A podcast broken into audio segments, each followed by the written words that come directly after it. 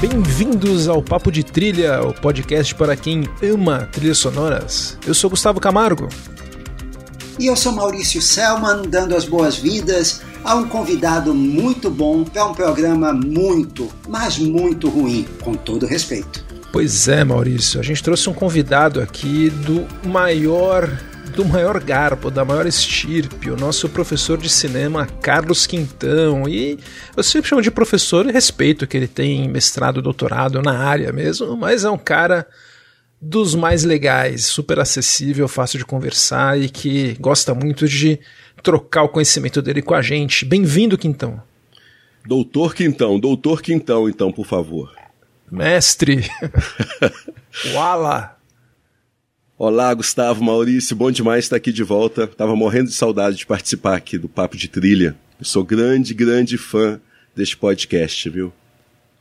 Ah, obrigado. Ficamos felizes com a sua, a sua benevolência, sua audiência aqui então. Porque você também é um cara apaixonado por trilhas, né? Muito, demais, demais. Desde sempre. Trilha é nosso fraco, né? A gente tem isso em comum. E Maurício, a gente vai falar hoje de uma tradição de o último episódio do ano, a gente falar de filmes horríveis. É uma tradição que começou sem querer em 2019 com a Ascensão Skywalker. Daí continuou no ano seguinte com Mulher Maravilha 84 e aquele filme do George Clooney, que de ficção científica que ninguém lembra. Daí a gente resolveu avacalhar logo ano passado gente fez Superman 4. E o trash escolhido esse ano é A Mosca 2, como nós já havíamos comentado no episódio anterior, porque acho que quem quiser assistir o filme antes, quem, quem viu o filme antes, talvez dê risada junto com a gente deste filme do Chris Wallace. E é um filme que, uh, curiosamente, é difícil de achar hoje. Uh, parece até que a gente está falando de a centopeia humana, alguma coisa assim, escabrosa porque é, você não encontra em nenhum serviço de streaming. É difícil mesmo. Mas assim, é um filme pipoca típico, né? Até certo ponto da década de 80.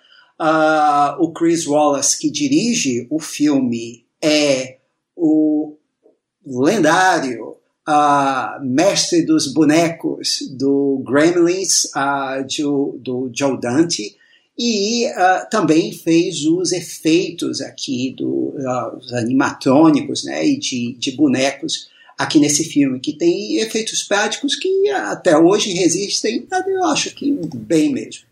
Mas curioso que os efeitos são piores do que o, o de A Mosca, né, do original, né? Você vê que o, o Chris Wallace, ele acho que fica melhor na, atrás das câmeras. Quer dizer, atrás das câmeras ele ficou aí também, mas na parte mais técnica dos efeitos e tal. É tanto que ele não, não deu sequência, né, carreira como diretor.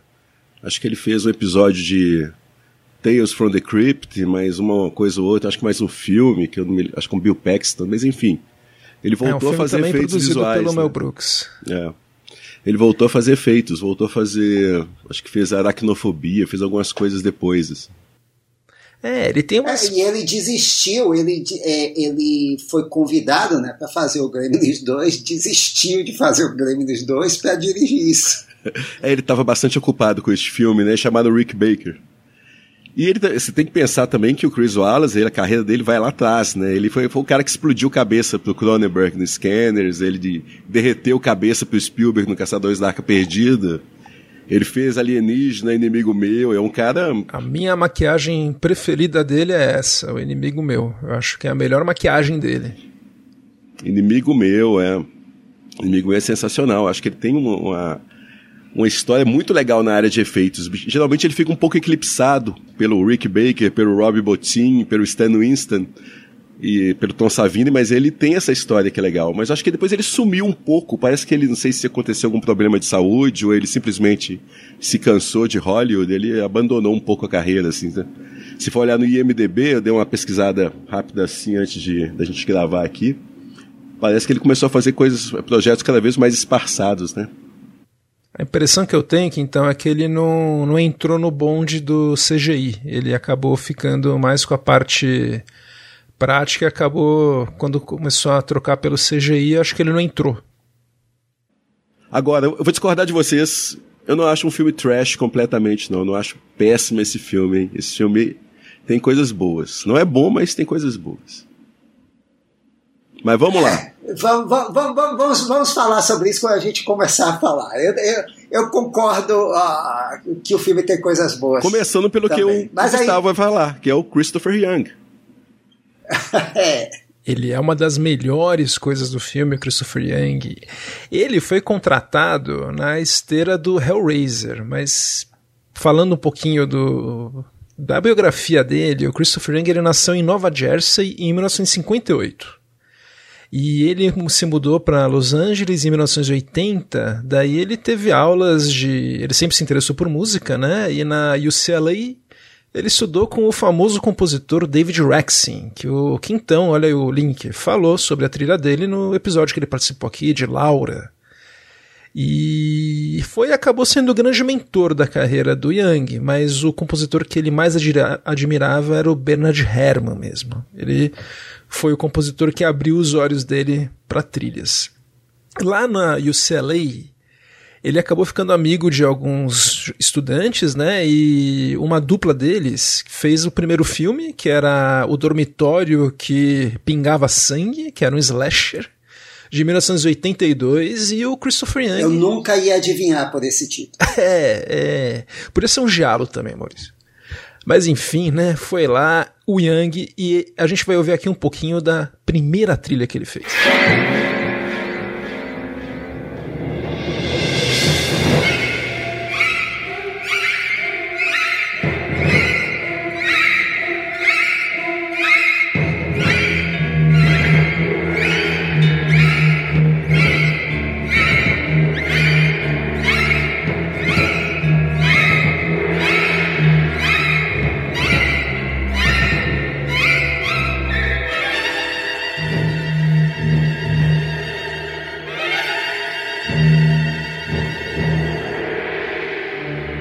Uma trilha que ela já lembra um pouco o Bernard Herrmann e você vê que é uma trilha bem mais classuda do que a gente esperaria para um slasher.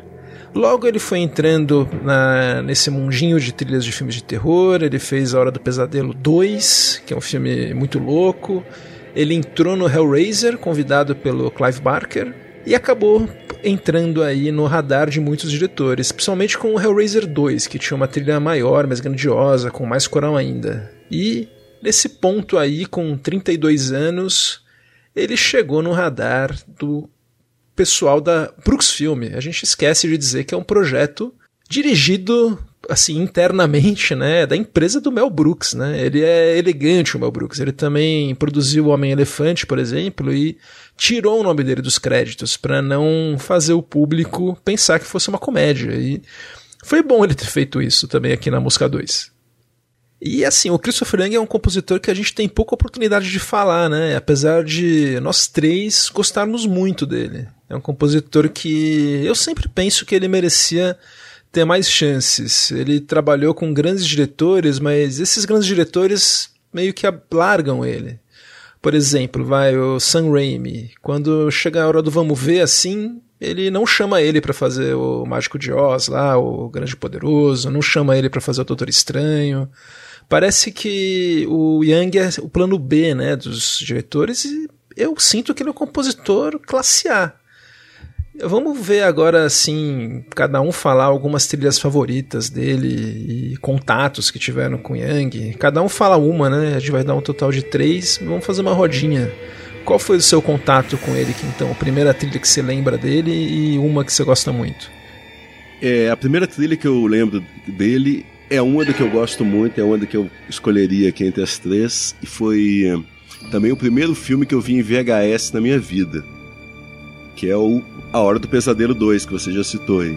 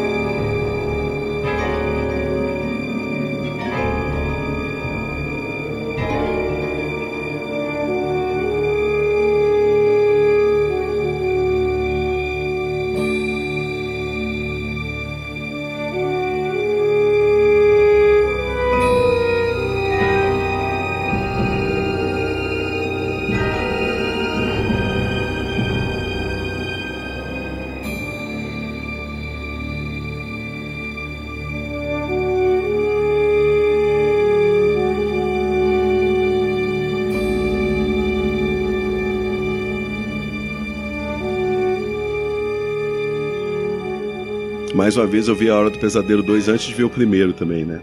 Eu fui o último da minha turma a ter VHS em casa, sabe? Então eu tinha que sempre contar com a boa vontade dos amigos de ver o filme na casa deles, sendo que eu era o que mais gostava de cinema da turma toda. Enfim, ironia divina.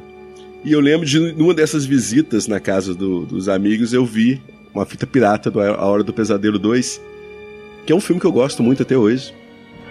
Eu acho dos melhores da série, inclusive, apesar de ser um filme estranho. E mas me chamou muito a atenção a trilha do filme. Como eu não tinha visto o primeiro filme ainda, eu não sabia se o que era material original, se o compositor era o mesmo, mas eu já estava meio que ligado em trilha sonora na época, já colecionava e tal. E achei interessante. Depois fui pesquisar um pouco sobre o cara. Eu vi que não era o mesmo compositor do primeiro filme, né? O primeiro filme é do Charles Bernstein, eu acho.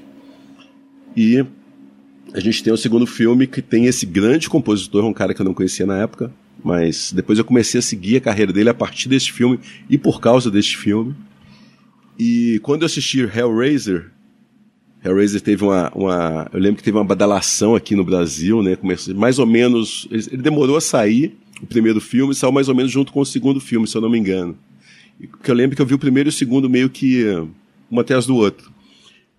E aí eu comecei a seguir a carreira dele, mas o primeiro filme mesmo que me chamou a atenção, eu já ia até atropelar aqui já falar o segundo filme, mas o primeiro filme que me chamou a atenção foi A Hora do Pesadelo 2. Acho o filme muito legal, a forma como trabalha a, a trilha, o que ele aproveita também do material original. Acho que ele faz de uma forma criativa e eleva aquilo, o material, né? E a segunda é, é o. seria o Hellraiser e o Hellbound.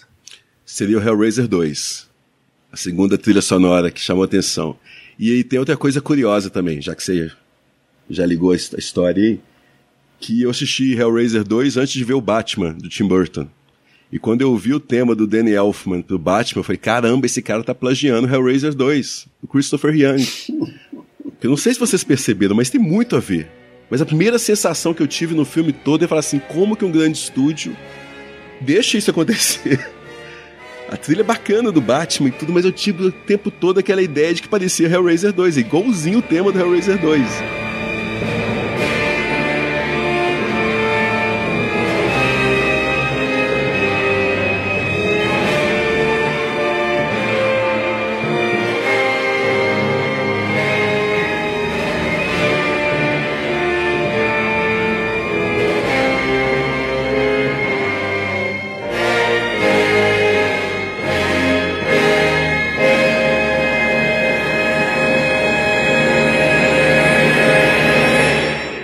Claro que depois eu revi, eu, eu ouvi várias vezes a trilha e tudo, e vi que tá, tudo bem, parece, mas tem coisas né, que que dissociam as, as duas trilhas, mas na época me bateu mal-estar assistindo Batman porque eu lembrei da trilha do Hellraiser 2, que é outra trilha dele que eu adoro até hoje. É, o que acaba fazendo sentido, né? É porque, é, o, como o Gustavo falou, o Sam Raimi deixa o Christopher Young meio de escanteio quando a coisa fica grande e geralmente chama o plagiador. O Elfman, é. Exatamente.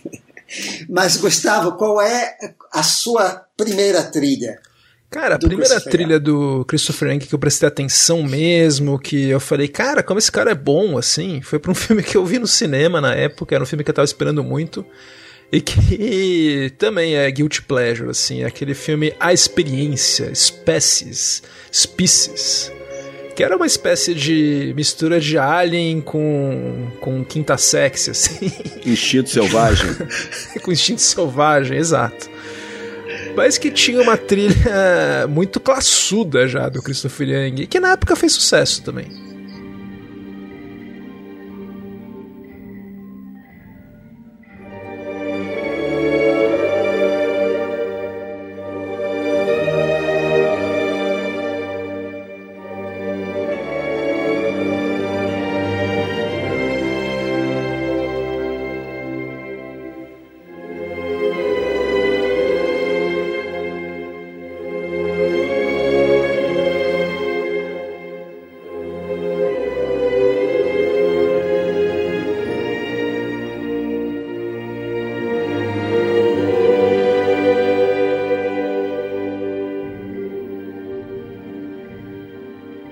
Ele tem. E o que me chama atenção nessa trilha é que eu, os temas do Yang eu não consigo perceber muito fácil os temas dele. Ele é muito sutil, então às vezes o que os outros compositores usam como o fundo de um tema já é o tema. E pelo menos para mim, eu tenho que ouvir as trilhas dele algumas vezes para identificar claramente os temas. Isso vale até para o da música 2, viu? Pois o meu primeiro filme, uh, eu consegui identificar os temas perfeitamente e talvez por isso foi uh, com esse filme que eu comecei a prestar atenção nele e ficou como a minha favorita dele, que é, curiosamente, de um diretor que é fiel a ele, ou foi fiel a ele. Uh, é o Copycat, de 1995, do John Amiot. you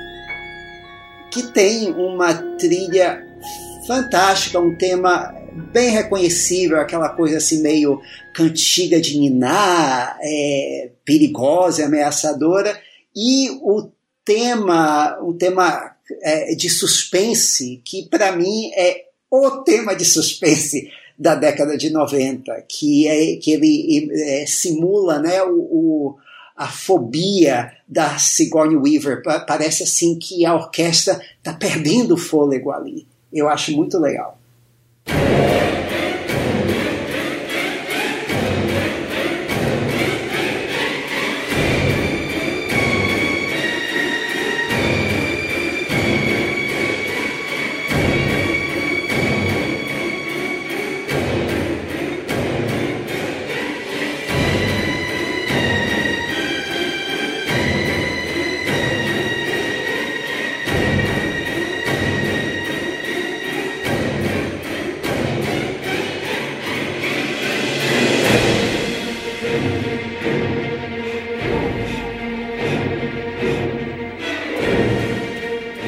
Você que então, fala mais um, porque ele tem muitas trilhas. Tem muitas, pois é. outra trilha dele, eu concordo com o que você falou, Gustavo, e concordo com o Maurício também. Eu acho que ele tem temas marcantes, mas as trilhas dele pedem que você pare e ouça a trilha em si.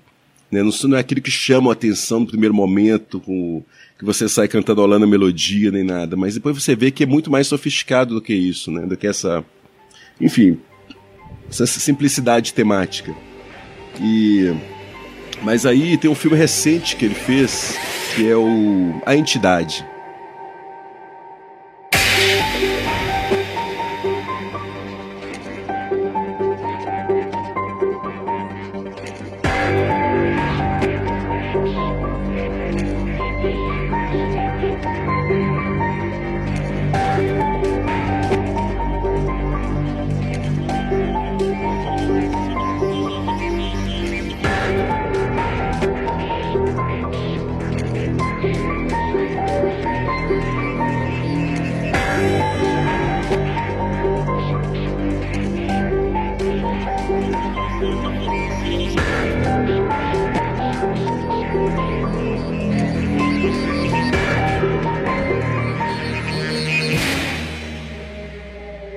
Entidade é um filme que tem uma trilha muito legal, tem algumas, tem algumas é, inserções musicais que não são, não são ele que não, foram ele que, que fez, né, que, que ele compôs, que acho que toda hora que aparece o um monstro da entidade né, são, são músicas que já existiam, mas a forma como ele costura todo aquele universo musical do filme, não sei se vocês gostam do filme, é um filme de Scott Derrickson, Sinister. Eu né? gosto. Eu gosto bastante. E é uma trilha que me chamou a atenção pra caramba e me fez exatamente imaginar isso. Falei assim, por que, que esse cara não tá na, na classe A dos compositores, né? Tem uns caras que não acontecem simplesmente. Você vê que assim, eu acho que falta aquele grande, aquele grande empuxo para ele poder virar uma, uma estrela. Não sei, tem alguma coisa que acontece com esses caras. Você falou do Scott Derrickson e esse é outro que largou ele, porque ele quando foi fazer o Doutor Estranho não chamou o Christopher Young, quando ele foi fazer o Dia que a Terra Parou, ele não chamou o Christopher Young, então os caras meio que deixam ele pelo caminho. Pois é. Eu acho muito sacanagem. E esse, essa trilha que você falou é muito legal. Eu lembro do filme bem, né? Eu vi no cinema os vídeos, né? Que, os vídeos não, né? Os filmes que o Ethan Hawke põe para tocar sempre tem uma música do Christopher Young. E as músicas são cada uma num estilo, né? Eu acho muito. Parece que cada uma é um mini filme, né? Eu achei muito legal. Gosto muito dessa trilha. Mas é o que você falou, parece que nos momentos que os diretores assim vão pegam um projeto classe A, que é o momento que o Christopher Young poderia estourar, ah, não, peraí, agora deixa eu chamar outro, outro plagiador aqui, deixa você de lado aqui pro escanteio. Acontece muito Tanto isso. que os dois Doutor Estranho foram dirigidos por caras que já tinham. que trabalham Exato, com ele. que já tinham trabalhado com ele. É, o Sam Raimi chama ele para fazer, por exemplo, a refilmagem do, do Grito, chama, agora chamou para fazer a série da, daquele serviço de streaming que, é, que já morreu, que era filminhos de 10 minutos lá, Quibi, eu acho que chama. Então ele chama para esses projetos, né? Um projeto que eu queria, que uma trilha dele que eu quero lembrar, é um diretor grande que chamou ele. Então ele não é bom para trabalhar com o Scott Derrickson em filme grande, mas ele é bom para trabalhar com o Norman Jewison em filme grande. Que é um diretor assim, clássico, né, de, das antigas, que fez o filme The Hurricane com o Denzel Washington e o chamou Christopher Young para fazer a trilha. Um filme que não é de terror, e que ele fez uma trilha com vozes muito, muito legal.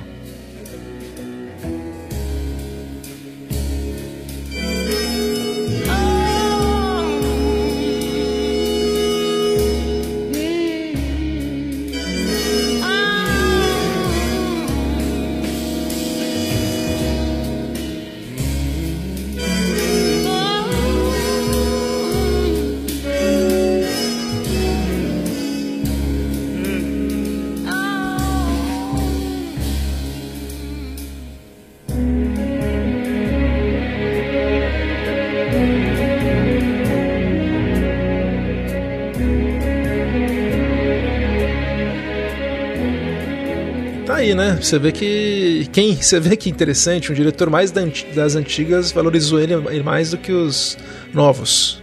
E é legal que você falou do John Amiel. É, aí teve, teve um caso em que o John Amiel trocou o Danny Elfman por ele, né? Que ele fez o Summersby com o Danny Elfman e depois ah, sim, trocou é pelo Christopher Young. Então ele se vingou, assim, foi interessante. E ficou até o então, fim, porque dizer, chamava é, ele pra tudo que é projeto. É, esse é um caso para um é, trilhas rejeitadas dois, né?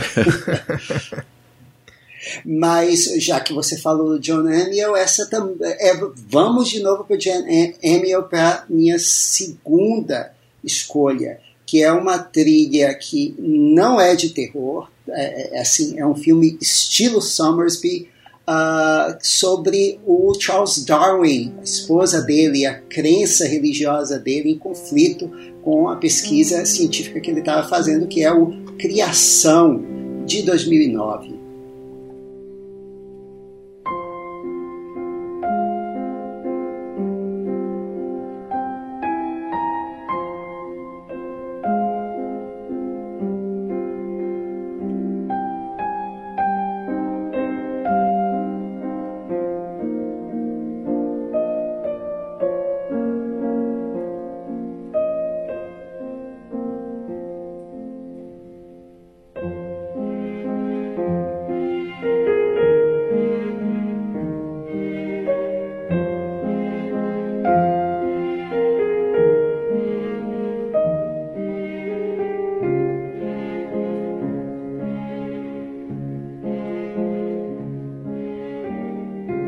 Uma trilha clássica que mostra como o Christopher Young tem assim cartucho, ele tem calibre para fazer filme grande, filme de época, como ele é versátil.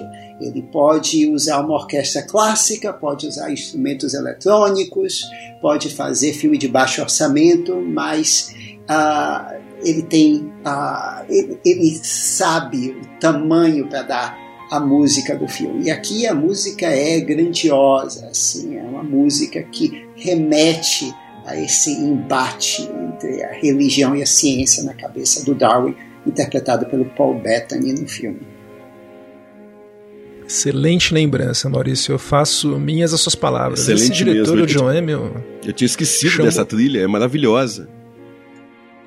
É, e o John Hamill chamou ele pra fazer tudo que é trilha. Fez aquele a comédia com o Bill Murray, O Homem que Sabia de Menos, fez aquele filme de um filme de aventura, O Núcleo da Terra, The Core, né? Que é um filme- Fantástico, adoro esse filme. Vi no cinema. Eu vi do cinema também. Esse eu gosto também. Armadilha, eu acho que também eles fizeram juntos, aquele com o Sean Connery namora a Catherine. Zeta-Jones. É dele também. É, sim, que tem a cena do, dos raios laser, né? Isso, é essa a única cena que eu lembro. Ele trabalhou com muita gente. Ele fez um monte de trilha com Tyler Perry. Olha só, ele fez muitas trilhas do Medea, sabe? Aquela série do Tyler Perry que aqui não, não chega tal. Então é um cara que fez muito, fez de tudo. E, mas fala uma, mais uma sua aí, então, mais uma do coração aí. É, enfim, eu posso, acho que vou roubar a criação do Maurício. Ah, não, ele já pegou, não, dá, não tem jeito, mas. É, bom, eu gosto de Arraste-me para o Inferno, então. Vamos falar uma do, do Sam Raimi, mais recentes. Acho fantástica essa trilha, fantástica. trilha. Das melhores coisas do filme, inclusive, né? É um filme muito legal, mas a trilha se destaca. Cara, é, dá vontade de perguntar pra ele: será que você não gosta de trabalhar em projetos classe A, assim? Ou você que escapa deles, ou o pessoal te deixa pro escanteio mesmo?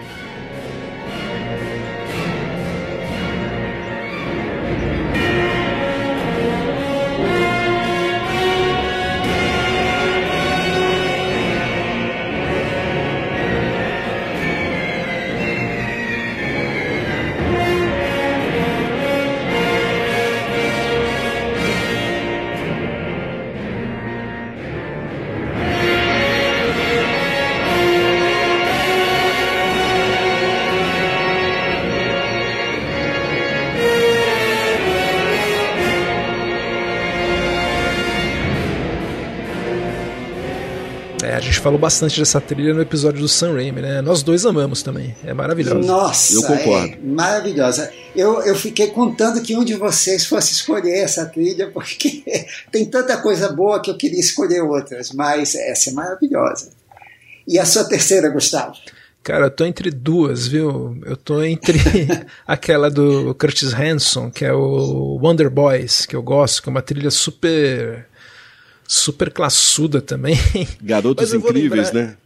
Garotos Incríveis, que é muito legal. Eu gosto muito de, dessa trilha, mas eu vou escolher uma que vem do filme e me diverti muito. Que é um filme super esquecível, mas que era com o Gene Hackman, que eu sou muito fã do Gene Hackman. Eu- tudo que ele fazia eu via, e olha que ele fez muita coisa, né? Mas era o Run- Runaway Jury, que é o. Eu não lembro como é que chama em português, talvez até mesmo o Júri. Que é um filme de 2003 com o Gene Hackman e o Dustin Hoffman uma adaptação do John Grisham. E ele fez uma trilha. John Cusack também, também no filme, não tava?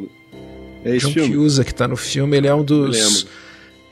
Dos jurados, entre aspas, né? É mó trama. É um filme desses filmes de júri, é um dos menos falados e dos mais divertidos, assim. Do Filme de John Supercine. Grisham. Puta, é o super cine. aquele super cine gostoso de ver. Eu gostei da trilha na época.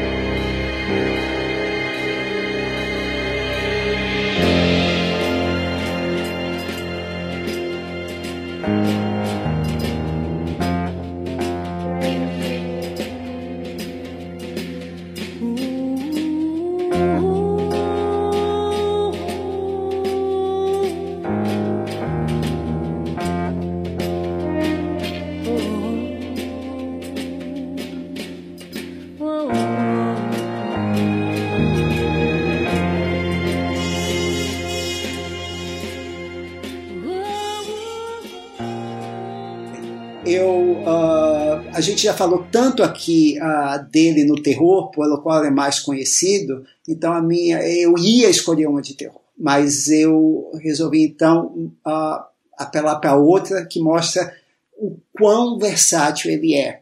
Então, é um filme que hoje também está meio esquecido, ah, mas é bem recente, que é o The Rum Diary, do Bruce Robinson de 2011, que é uma trilha jazzística.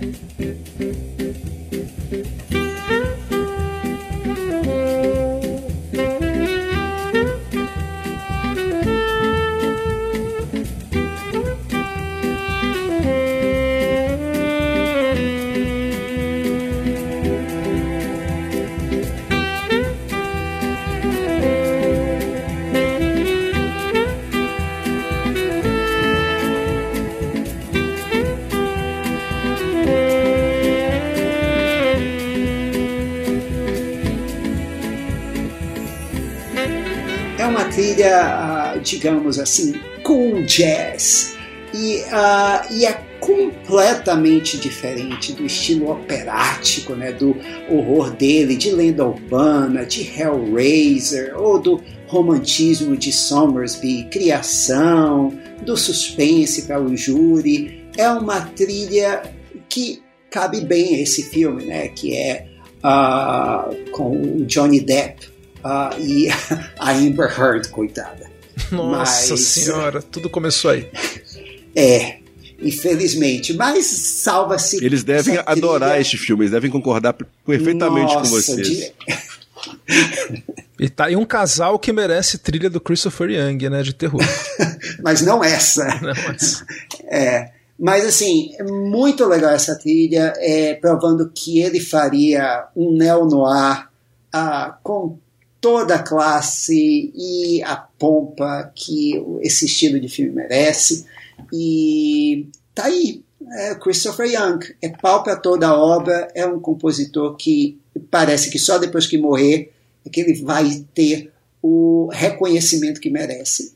E ele é um cara good vibes, viu, Maurício? Eu vi uma entrevista dele, é um cara super legal de conversar, de falar pra cima.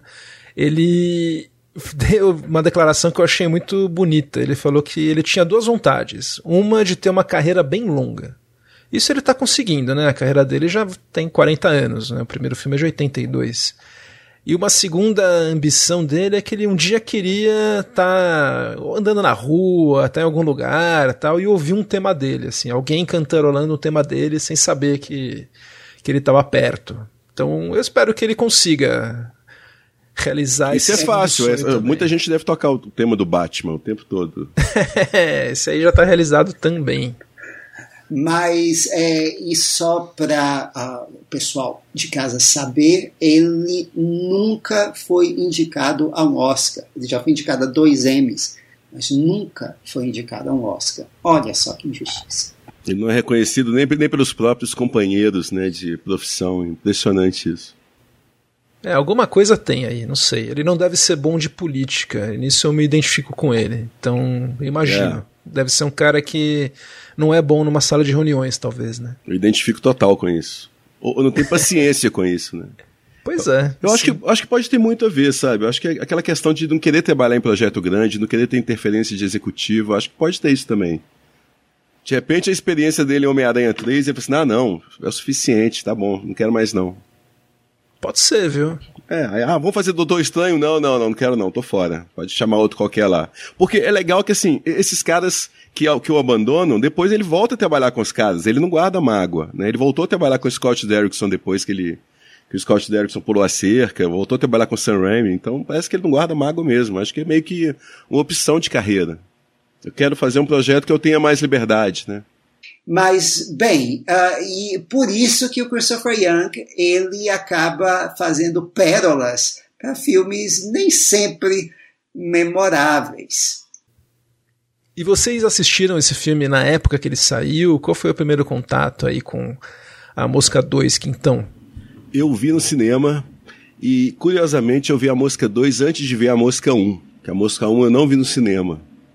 E aí eu li sobre esse Uma Mosca 2, fiquei curioso, já sabia da reputação do primeiro filme. Era moleque na época ainda, né? Mas já fui ver no cinema aqui em BH e eu achei bem interessante a proposta do filme na época, mas é um filme que desde, desde então eu já achava que não era um filme muito bem muito bem é, é um filme meio mal construído assim de certa forma, né? Ele propõe algumas coisas que lá pelas tantas ele abandona completamente. Ele vira um filme de monstro padrão. E se a gente colocar considerar com, com o que é produzido hoje em dia, ele parece um filme dos X-Men, na verdade. É, o personagem principal lá do filho do Seth Brundle, ele é como se fosse um mutante dos filmes do, do X-Men. Ele vira um super-herói ali que começa a derrotar os vilões no final. Então já tinha essa coisa meio esquizofrênica naquela época. É um filme que se propõe enquanto uma fantasia científica né, de filmes de monstros e tudo mais, e vira um filme de super-herói. Mas é um filme que eu achei interessante na época também. E aí só fui rever agora para esse podcast. Olha que coisa interessante, né? Quanto tempo isso? Filme de 89. Ixi, 30 e. 35. 33 anos, hein? E você, Maurício? Eu também vi no cinema. É, é curioso né, que o filme, ele aqui, se eu não me engano, a censura dele foi 14 anos. E o filme lá nos Estados Unidos quase sai censura 18, né? O NC-17 lá, né? Mas uh, conseguiram reverter de última hora. Uh, e eu também fui na expectativa de que seria quer dizer, um filme à, à altura do, do original. Você né? já tinha visto o primeiro? Tinha visto no cinema. Eu tinha visto o primeiro.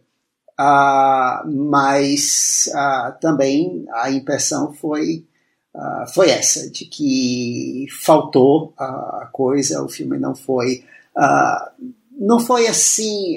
eu saí com a sensação de que é, é, eu comi uma comida que uh, não faltava alguma coisa. Não era nem que a comida tivesse estragada, mas faltava um tempero ali. É, eu, eu assim, é parecido com vocês, mas eu não, eu não vi no cinema. Eu não. Eu, ah, eu era muito novinho, sabe? Não deu pra ver no cinema ainda. Mas eu lembro que eu vi em vídeo. Eu já tinha visto o primeiro. O primeiro era um daqueles filmes que, tipo, na minha época de criança, adolescente e tal, era aquele filme que meus primos mais velhos falavam: Nossa, é o filme que o macaco vira do avesso, é o filme mais nojento que existe, que o cara vomita tal. Eu assisti o filme adorei, achei que era muito mais do que um filme nojento, né? Desde a época que eu vi a Mosca 1. Daí o Mosca 2, quando eu vi, eu tinha uns 12 anos, talvez, eu vi no vídeo, né? Quando, quando saiu. E eu lembro que na época eu gostei do filme. Eu achei legal ele. Eu pensei, eu lembro exatamente disso, de estar tá pensando isso. Que, ah, que legal, eles fizeram uma espécie de alien no final. A música virou um alien, um monstrão mesmo. E o final do filme, o desfecho do filme, que eu acho que é o desfecho meio clássico, assim, o destino do bilionário lá, que Acho que é o destino que o Jair merece, mas na época já me deixou impressionadíssimo. Eu lembro o, que eu o Jair já é uma música. É, não, mas ele merecia virar que nem o Bartok, sabe? No final desse filme, ele devia ficar daquele jeitinho lá. Mas vamos, vamos chegar lá. E é um filme que na época eu gostei. Revendo agora, é o que o Quintão falou. É um, eu tenho um pouco de, de memória afetiva. Eu achei o filme que tem algumas coisas muito ruins. Mas tem algumas coisas que eu achei muito boas, para dizer a verdade. Então vamos começar a degustar essa iguaria oferecida pela Brooks Film e pela Fox, a Mosca 2. Começa já mal, porque começa com o logo da Fox, sem a música, e com o som de uma mosca que, olha que eu achei legal isso, ela se funde com o som de um helicóptero.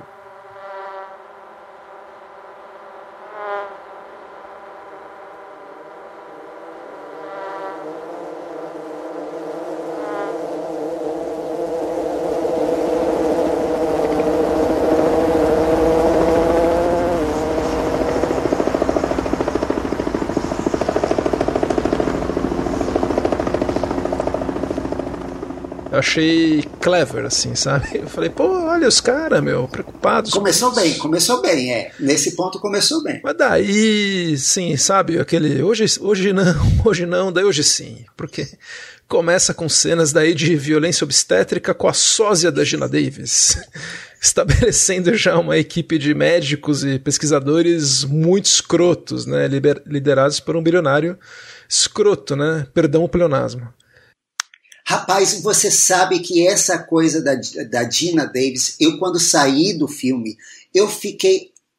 A, eu passei o resto do dia. A Dina Davis estava nesse filme ou não estava? Porque a atriz que escolheram, a sócia. É idêntica. Tão boa, é. E, e, só que o nome dela não estava né, nos créditos, claro. Então, mas, poxa, aquela Dina Davis, ela não é, ela não é. E sabe o que, que é pior? Assim... Quando eu vi o filme pela primeira vez, eu fiquei com o filme inteiro imaginando aquela Dina Davis ou não. Me atrapalhou no filme inteiro. Aí depois Isso. eu descobri que não era e tudo mais, e esqueci dessa informação. Aí fui rever agora, mesma coisa putz, é a Dina Davis ou não é? Aí, né, vendo o filme, pesquisando no IMDB e não achava o nome dela e tal. Falei, Isso, caramba, não é, é possível. Aquilo incomodou o filme inteiro. Exatamente. Eu acho que essa é uma das razões do fracasso do filme. Ninguém presta atenção mais no é filme depois disso. Não, é muito estranho e pior, né? O primeiro filme construiu aquela personagem, né? A Verônica, grande, ela queria fazer um aborto, daí ele sequestrou ela e Daí, absurdamente, ela decide levar a gestação e morre no parto, sabe? Era tipo. Eles fizeram mais ou menos tipo Alien 3 do Fincher, que mata a menininha no começo. Tipo, pegou uma personagem e tirou da frente, assim, sem a menor cerimônia, né? E, mas acho Agora, que... detalhe, é, detalhe que eles chamaram a Dina Davis para fazer essa cena e ela, porque teve uma cena de pesadelo parecida no primeiro filme, né? Essa cena aí é chupada dessa cena de pesadelo.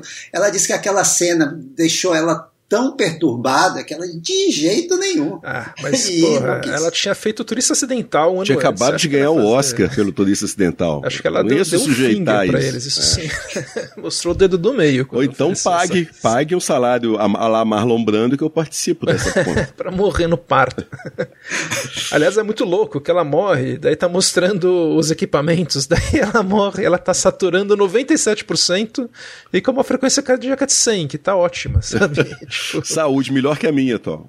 Pô, com certeza. E, e morreu, morreu. Viu a, viu a larva lá, que tinha um bebezinho bonitinho dentro e morreu. Daí a gente... E a gente é apresentado a dois personagens é, é, centrais no filme, né? Que é o Dr. Bartok, que é o vilãozão grandão, né? E a doutora Janeway. E que tem também dois estilos diferentes de atuação. Ela parece vilã de telenovela das nove da manhã dos Estados Unidos. Ela se requebra toda para falar e para arque, arquejar, né? a sobrancelha, eu vou me vingar de todos por aqui. Você já fica esperando uma música dramática. E ele, nessa cena em que acontecem as coisas mais bizarras, como você mesmo disse, o Dr. Bartok não esboça emoção nenhuma. Parece que ele acabou de sair de uma festa do Elon Musk e, e tomou todas as drogas disponíveis no local. Eu lembro que teve uma, uma perguntada pro Cronenberg por que, que ele não tinha topado dirigir essa continuação. E ele falou que a, a premissa já não funcionaria para ele, porque ele nunca acreditaria que a Dina Davis, a personagem da Dina Davis, né, levaria adiante aquela gravidez. Não fazia o menor sentido para eles. Aí chamaram Chris Wallace. Mas essa questão das, das, interpretações é legal, porque o filme todo é, é essa disparidade de interpretações, né? Acho que isso meio que denuncia a falta de, de intimidade que o Chris Wallace tem com os atores. Mas não é só o, o problema aí, eu acho que é menos uh, o Chris Wallace. Bem, também é. É um diretor iniciante, eu concordo. E tem o problema do roteiro, que assim, o próprio Chris Wallace quase não participa do projeto. Essa foi a terceira premissa, uh, mais ou menos, uh, para fazer o filme engatar, porque as duas primeiras, nem o Eric Stoltz, que foi quem pensaram originalmente para fazer o personagem do filho do, do, Jeff Goldblum, ele primeiro recusou. Pensaram depois que no Vincent D'Onofrio, até que no Reeves, uh, pensaram e nenhum desses foi. E as outras duas premissas eram algo assim meio X-Men, que o filho do, do, do Seth ele vai se juntar a outros experimentos falhados mutantes, eles escapam e formam uma espécie de comuna. É uma coisa assim meio horror para criança, Marvel com horror, né? Naquela época. E ninguém quis nem o Chris Wallace. Aí eles trouxeram uh, que o roteiro é Mick Garris, tem uma outra pessoa lá, Frank e Frank Darabont. É. É, trouxeram Frank Darabont que reescreveu e se saiu com isso. Foi o melhor que ele conseguiu. É, o Mick Garris escreveu o argumento, né? Eu acho legal porque. Uh, não sei se vocês conhecem o Postmortem, que é o, o podcast do Mick Garris, que é fantástico, sensacional. E. Ah, não, foi. Ele participou como entrevistado em outro podcast que eu adoro também, que é o podcast do, do, do Joe Dante e do Josh Olson onde ele fala do ano favorito dele de cinema. E ele fala que o ano favorito dele de cinema, do Mick Garris, é 1986. E ele elenca os filmes de 86 que ele é apaixonado. E um dos que ele mais gosta é A Mosca. Ele acha uma obra-prima, ele acha um dos maiores filmes de todos os tempos. Não só um dos maiores filmes de horror ou filmes de monstro. Ele gosta realmente do filme. Então imagino que o projeto, pelo menos para ele, começou como se fosse uma um projeto, né, uma, uma paixão mesmo, assim, um projeto com, com coração, né? Aí talvez por isso ele tenha voltado lá atrás, no original, no A Mosca da Cabeça Branca, que é o filme que originou o filme do Cronenberg. E ele voltou à continuação do filme, que é o Monstro de Mil Olhos. Não sei se vocês viram essa continuação do filme. Não, não que vi. A premissa é a mesma coisa. A gente tem o filho do personagem principal, né? No caso do, do filme do Cronenberg, que chama Seth Brandle, o pai, né? O, o menino, esqueci como que ele chama. Martin. Martin Brandle. E e lá no, no filme do, do Monstro do, do, dos Mil Olhos, ele se chama alguma coisa Delavro, alguma coisa assim, eu não me lembro exatamente, é o nome francês. É, eles são canadenses, Eles são né? canadenses, são de Quebec, exata- é, né? são, de, são de Montreal. Montreal. Isso. É, Delambre, exatamente, Delambre. E o pai dele se chama André Delambre e o moleque chama Felipe Delambre. E esse menino também é genial, igual o pai, e o menino também vai se transformar, né, contra todas as, as tentativas do tio, que é vivido pelo Vincent Price, em impedir isso, ele vai se transformar no monstro. Tem também o, o sujeito que é inescrupuloso, que é um sujeito que, ambicioso, que causa essa transformação, que causa esse monstro, essa, essa transformação do moleque em monstro, e é o cara também que vai ser a vítima do, do, do monstro, né? É um filme que também, assim como esse, só os vilões que morrem. É interessante isso. Então, é um filme que em espírito tem muito a ver com o Monstro de Mil Olhos. É, teve uma terceira continuação, que também é com a família Delambre, mas eu não. Eu assisti há tanto tempo atrás que eu não me lembro exa- exatamente da história. Eu sei que acho que é outro filho do André Delambre, que quer dar, dar continuidade aos experimentos do pai, alguma coisa assim. E se chama A Maldição da Mosca, que chegou a sair aqui no Brasil em DVD. Mas o Mick Garris, eu acho que ele entra com paixão no projeto. Acho que ele volta às origens clássicas do, do projeto, mas acho que tem interferência de estúdio, coloca mais dois roteiristas para trabalhar o roteiro dele, e a gente tem esse monstro do, de Frankenstein, né? Essa questão do, do X-Men, então, que o Maurício falou, não estava muito fora do, do que eu tinha imaginado, não. Quando eu vi o filme pela primeira vez, parece um filme de super-herói, parece um filme de mutante se vingando dos, do, do mundo, né, que não, que não aceita como ele é. E já que você falou em Frankenstein, aí a gente tem a abertura ah, de fato, né? Ah, que ela pega aquele efeito né, da, da transição em verde, na verdade foi uma abertura rejeitada do original. Olha que fase, hein? Como diria o Milton Leite. Os caras usaram a abertura rejeitada, né? Pra, pra abertura desse, desse segundo. né? Vamos Mas- economizar, né? Mas a música é completamente nova, né? E é sensacional.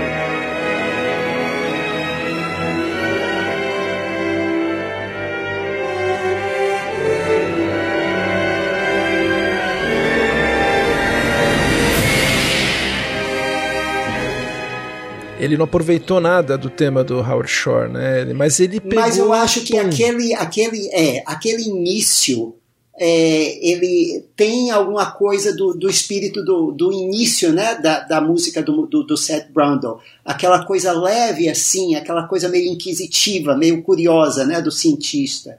Ele, ele pega isso né, nesse início e depois vai todo é, é assim, tipo castelo de trilha para castelo de Frankenstein. É gótico mesmo. E é um tema que lembra um pouco do Hellraiser, né? Não tô dizendo que é um plágio, mas é obviamente da mesma lavra, né? Do mesmo compositor.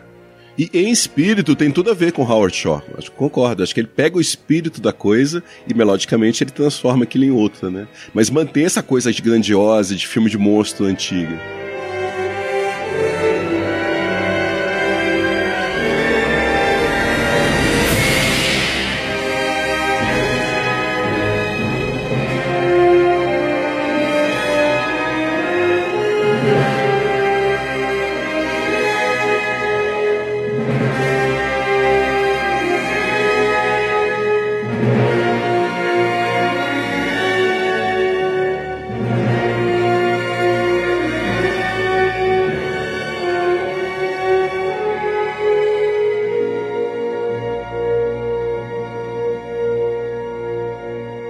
Então esse tema da mosca, que da mosca 2, né, é um tema gótico, como eles falou, realmente parece que eu tô vendo um castelo com, com raios e trovões. E ele vai usar outras vezes durante o filme. Vocês gostam do tema? Muito. E ele funde, né? Na verdade, a gente tem aqui o que a gente poderia chamar de dois temas centrais, que é o tema do Martin, que vai ser o tema humano, né? Que é justamente essa parte, essa geralmente é essa coisa no sopro, e é o tema da curiosidade, e o tema Frankenstein, monstro de Frankenstein, que é o tema da mosca, né? E ele já faz essa fusão aí, uh, são dois motivos, né, que a gente funde aí nessa uh, nessa abertura. E esses dois temas são duas vertentes do, do estilo romântico, né? A gente pega o estilo romântico e coloca de formas diferentes, apresenta de formas diferentes em temas memoráveis, ambos os temas. Mas é interessante como que ele consegue trabalhar, assim. Parece que ele criou dois temas pro filme e falou assim, pô, qual que você prefere? Ah, eu quero os dois. E ele dá um jeito de encaixar isso no filme.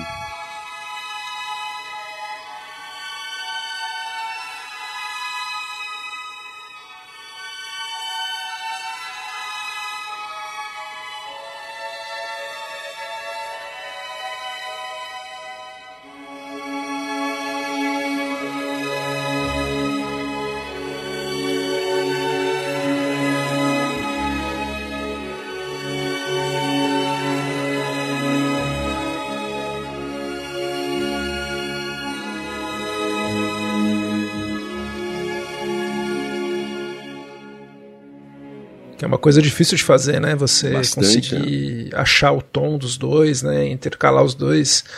E, caras, o filme começa, então, a gente vê que aquela criança, na verdade, ela, ela, é um pouco, um pouco estranha, tipo a experiência mesmo, cresce rápido, né? Então, com 11 meses, ele já tá com cara de quem tem 5 anos. E... É, síndrome de Werner acelerada.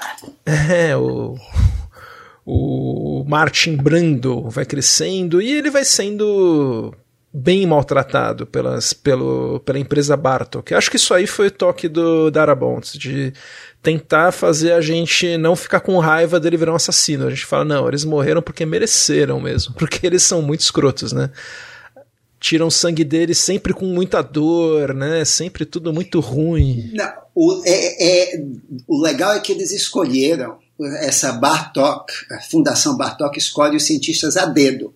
Nenhum deve ter filho e nenhum tem experiência com criança. Eles suspiram mais que funcionário de cartório toda vez que tem que lidar com o Martin. e o Martin ele é chato, mas ele é genial, né? Tem... É, ele é uma criança. Uma criança. Né? Agora, outra coisa interessante aqui é que o som, toda vez que aparece efeito sonoro de computador, o filme não deixa dúvida que essa é uma produção do Mel Brooks. Então vai ter uma cena quando o Martin hackeia o sistema, o alerta de acesso negado é praticamente um peido. Parece música do Atari, né? Parece sons é. do Atari. A musiquinha da, da cientista simulando lá na animação, ele crescendo. é, o gráfico é muito, é muito engraçado, né? Porque para que, serve aquilo? Não é nada, né? É. E o Bartok tem umas frases sensacionais. Essa aqui pode, poderia ter saído da boca do Elon Musk, é que é uma, logo no início que ele disse para os cientistas, para dar boca de Deus para os seus ouvidos. Essa é a cadeia de comando. Entenderam? Aquilo é muito bom. Não, eu, eu, eu, fico triste que não pegaram um ator que mastiga o cenário, né? Esse cara, o Lee Richardson, deve ser ator de teatro. Eu vi que ele fez os filmes do Sidney Lumet e tal, mas meu, ele não tá, ele não pega esse personagem. E, ele leva e... a sério o personagem. Né? Pois é, e é vilão de Eu acho que escolheram ele porque ele se parece com o Mel Brooks. um mas ele, lembra, mas ele né? não é o Mel Brooks sério, né? Eu acho que o personagem é igualzinho o personagem de Robocop. É aquele mesmo executivo, filho da puta de, de Robocop, sabe? Só que o, é, o, o Ronnie Cox da o, vida ia O Ronnie Cox, melhor. exatamente, consegue pegar isso aí e fazer essa, essa, essa, essa paródia do, do, do, do, executivo babaca. Ele não, ele leva a sério o personagem. Né? Tem hora que a gente acha é realmente que ele, tá, que ele, ele gosta do. Solta. É, depois aí. O final é outra coisa. O final a gente vai falar dele, mas. Mas daí a gente vê o, o, jovem Martin, né, que é muito inteligente, ele vai descobrindo que a empresa tem muitas áreas que ele não tem acesso, daí ele consegue facilmente burlar a segurança e se embrenha pela tubulação. Daí a gente ouve uma faixa que é The Spider and the Web.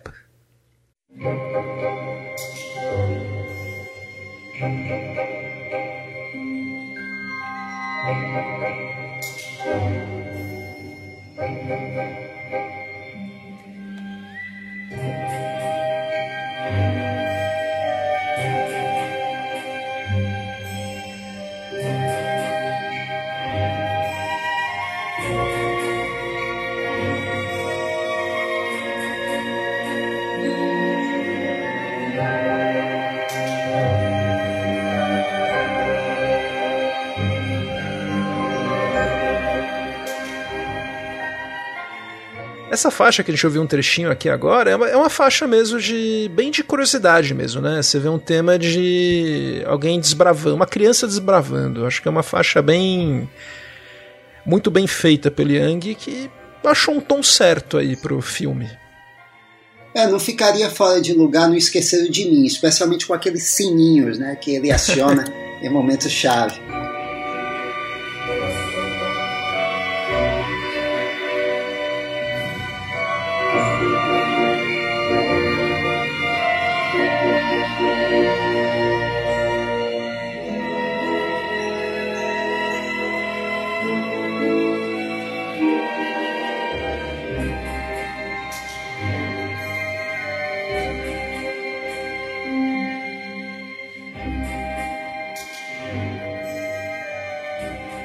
Eu, eu achei que ficou bem legal, assim. E ele usa o tema do Martin, né, que a gente já falou, mas é a primeira vez que aparece, ainda não apareceu bem aqui no filme, mas ele já põe o tema do Martin disfarçadinho aí com essa versão.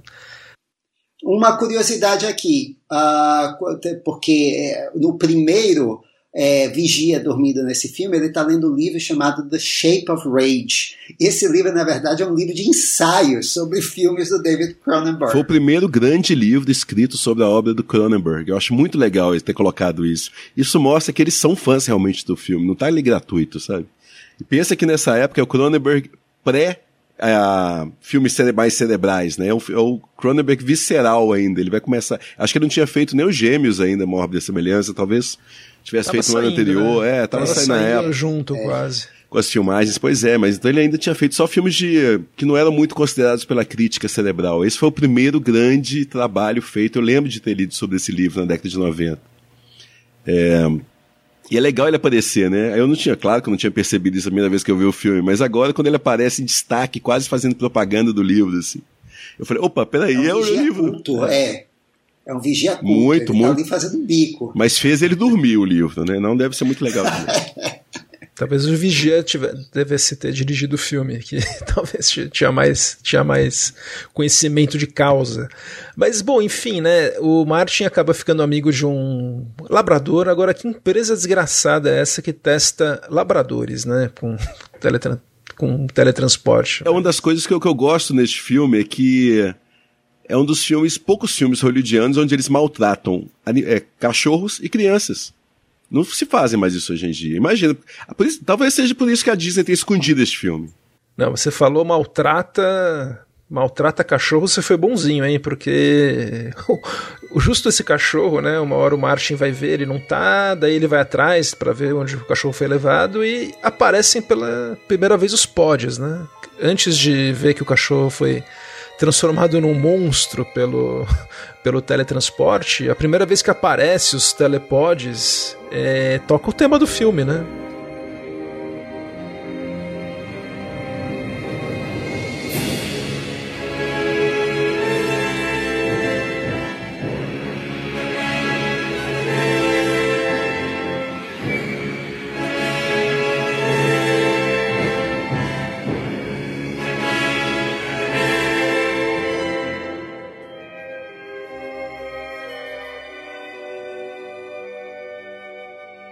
Eu acho legal que é, o Young faz esse tema, a gente falou aqui de Castelo de Frankenstein, mas ele sabe o limite, né? A música vai a um limite que ela é quase uma caricatura. E a palavra-chave aqui é quase. E aí você vê o talento dele, né? A música é, é assim, grandiosa, operática, mas no ponto certo. Ela não desanda. Não vira, apertem o cinza, o piloto sumiu. ou, música do John Morris pro Mel Brooks. É. Aliás, imagina que louco se o John Morris tivesse feito essa trilha. Que o Mel Brooks chamava ele. Acho que ia ficar boa, cara. Ele não duvido. tirar de letra também. Nossa, ele é muito bom, né? Ele é muito bom. Mas enfim, né? O, o Martin daí, né, tem esse trauma terrível de ver o, o cachorro dele destruído pelo, pelo teletransporte. Daí, de repente, ele vira o boy magia Eric Stoltz. De repente, ele tá lá com a cara do Eric Stoltz. Ele tem 5 anos, mas com, com um corpinho de 20 e poucos, né, Maurício? Vamos falar mais sobre isso daqui a pouco, Gustavo. e daí o Jeff, o, o Martin é convidado pelo Bartok a trabalhar na empresa e solucionar os problemas que eles estão tendo com o telepod, né? E esse Bartok é muito escroto, né? Fala que não, você vai ter privacidade, vai ter uma casa só sua, né? E depois a gente vai ver que não é bem assim, né? Mas aí ele começa a ver cenas deletadas do Jeff Goldblum em A Mosca, né? Explicando. Literalmente, coisas. né? Literalmente. Literalmente cenas deletadas. E daí toca uma faixa que o Christopher Young chama de Dead. Que no CD é a última faixa, mas que aparece aí.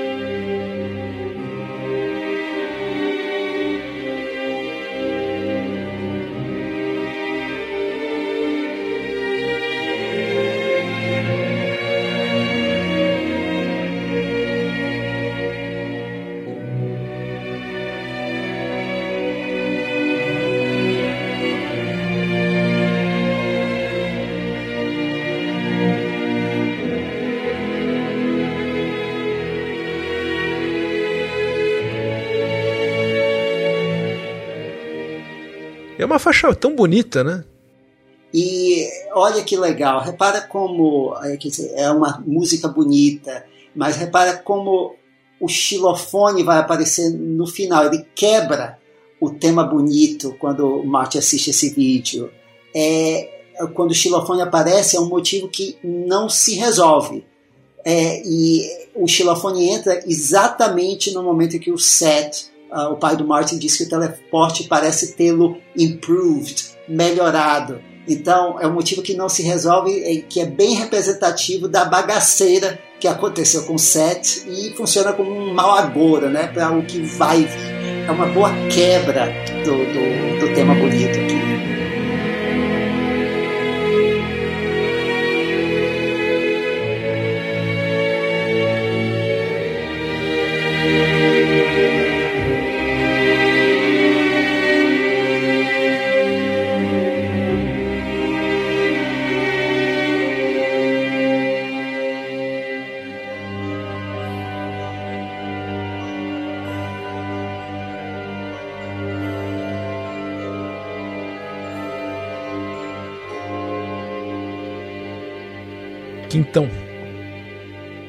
Sim.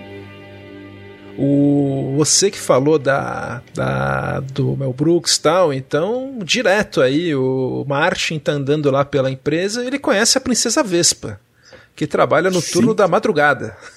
Mas o motivo da, da, Disney ter sumido com o filme. Ela se envolve sexualmente com um moleque de 5 anos de idade. Eu acho que desde Pretty Baby que eu não vi um filme hollywoodiano fazer isso. Foi uma coisa que me chamou a atenção. E não vai ver mais tão cedo. Não, nunca mais vai existir. Nunca existiu e nunca existirá mais. Gente, eu... eu, esse virou um filme maldito. Então, Depois que a gente falar desse filme então, aqui, você soltar esse podcast, vai todo mundo procurar por esse filme. Pode começar a vender o torrent. Gente, eu não tinha pensado por esse prisma que é um garoto de 5 anos. E o que é pior, é um garoto de 5 anos que até o segurança paquera ele porque na cena que o segurança, o Scorby, né, ele ele está conversando com, com a, a Beth Logan, a personagem Daphne Zuniga pela primeira vez, aí ele interrompe os dois, né, estraga o barato, aí ele chega, coloca a mão no ombro do Martin e diz, que pena, bom traseiro, e você não sabe se ele está falando da Beth porque ele está olhando para o Martin. O segurança está cantando o Martin. E depois. Parece o Ted Boy Marino, esse segurança. Isso. Isso. Peruca loira estranhíssima. E, ok, e essa depois... é a hora que o Medo e Delírio em, em Brasília ia dizer referência de velho. Mas é o Ted Boy Marino inteiro. Já que vocês adoram dar, da spoiler, eu vou dar um spoiler aqui, antecipar uma coisa. Ah, e, e o pior de tudo, tem a relação entre o moleque de 5 anos e a moça de uns 25 ou 30 anos. E isso é filmado. Tem por falar sobre pornografia Sim. ainda infantil. É, é, mas antes disso tem a montagem romântico-científica ao som de K.D. Lang com Lock, Stock and Teardrops.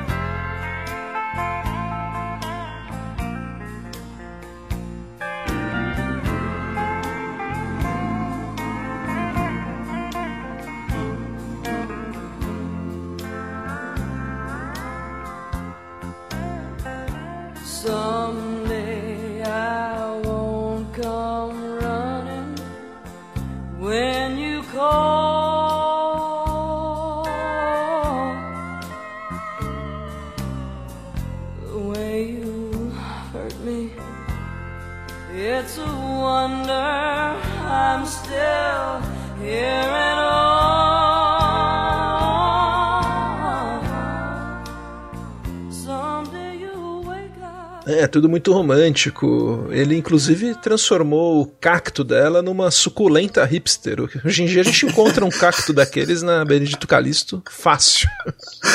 e, e, eles vão se envolvendo mesmo, né? É um casal bonitinho, vai. Acho que eles têm. têm... Comprem o papel, os dois lá. É.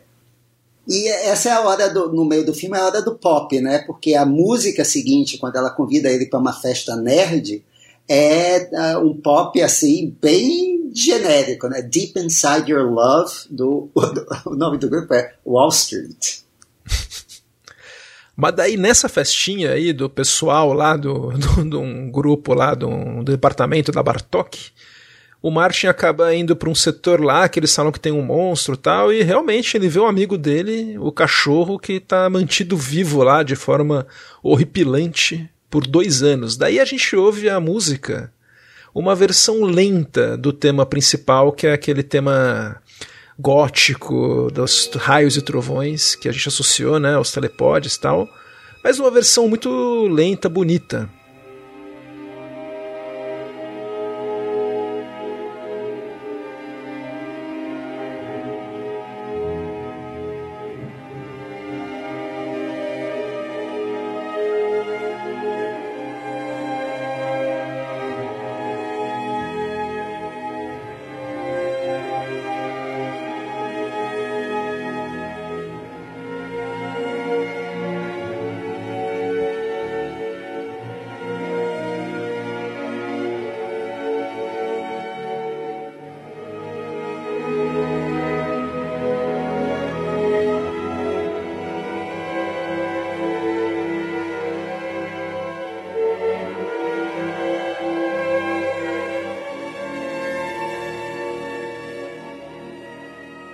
Eu acho que o Christopher Young, ele tem uma coisa muito legal de. Ele acha os monstros bonitos, né? A gente vê isso na música. No Homem-Aranha 3, quando tem o Homem-Areia nascendo, a música é super bonita. Lindo. Eu acho que o Guilherme Del Toro devia conversar com ele.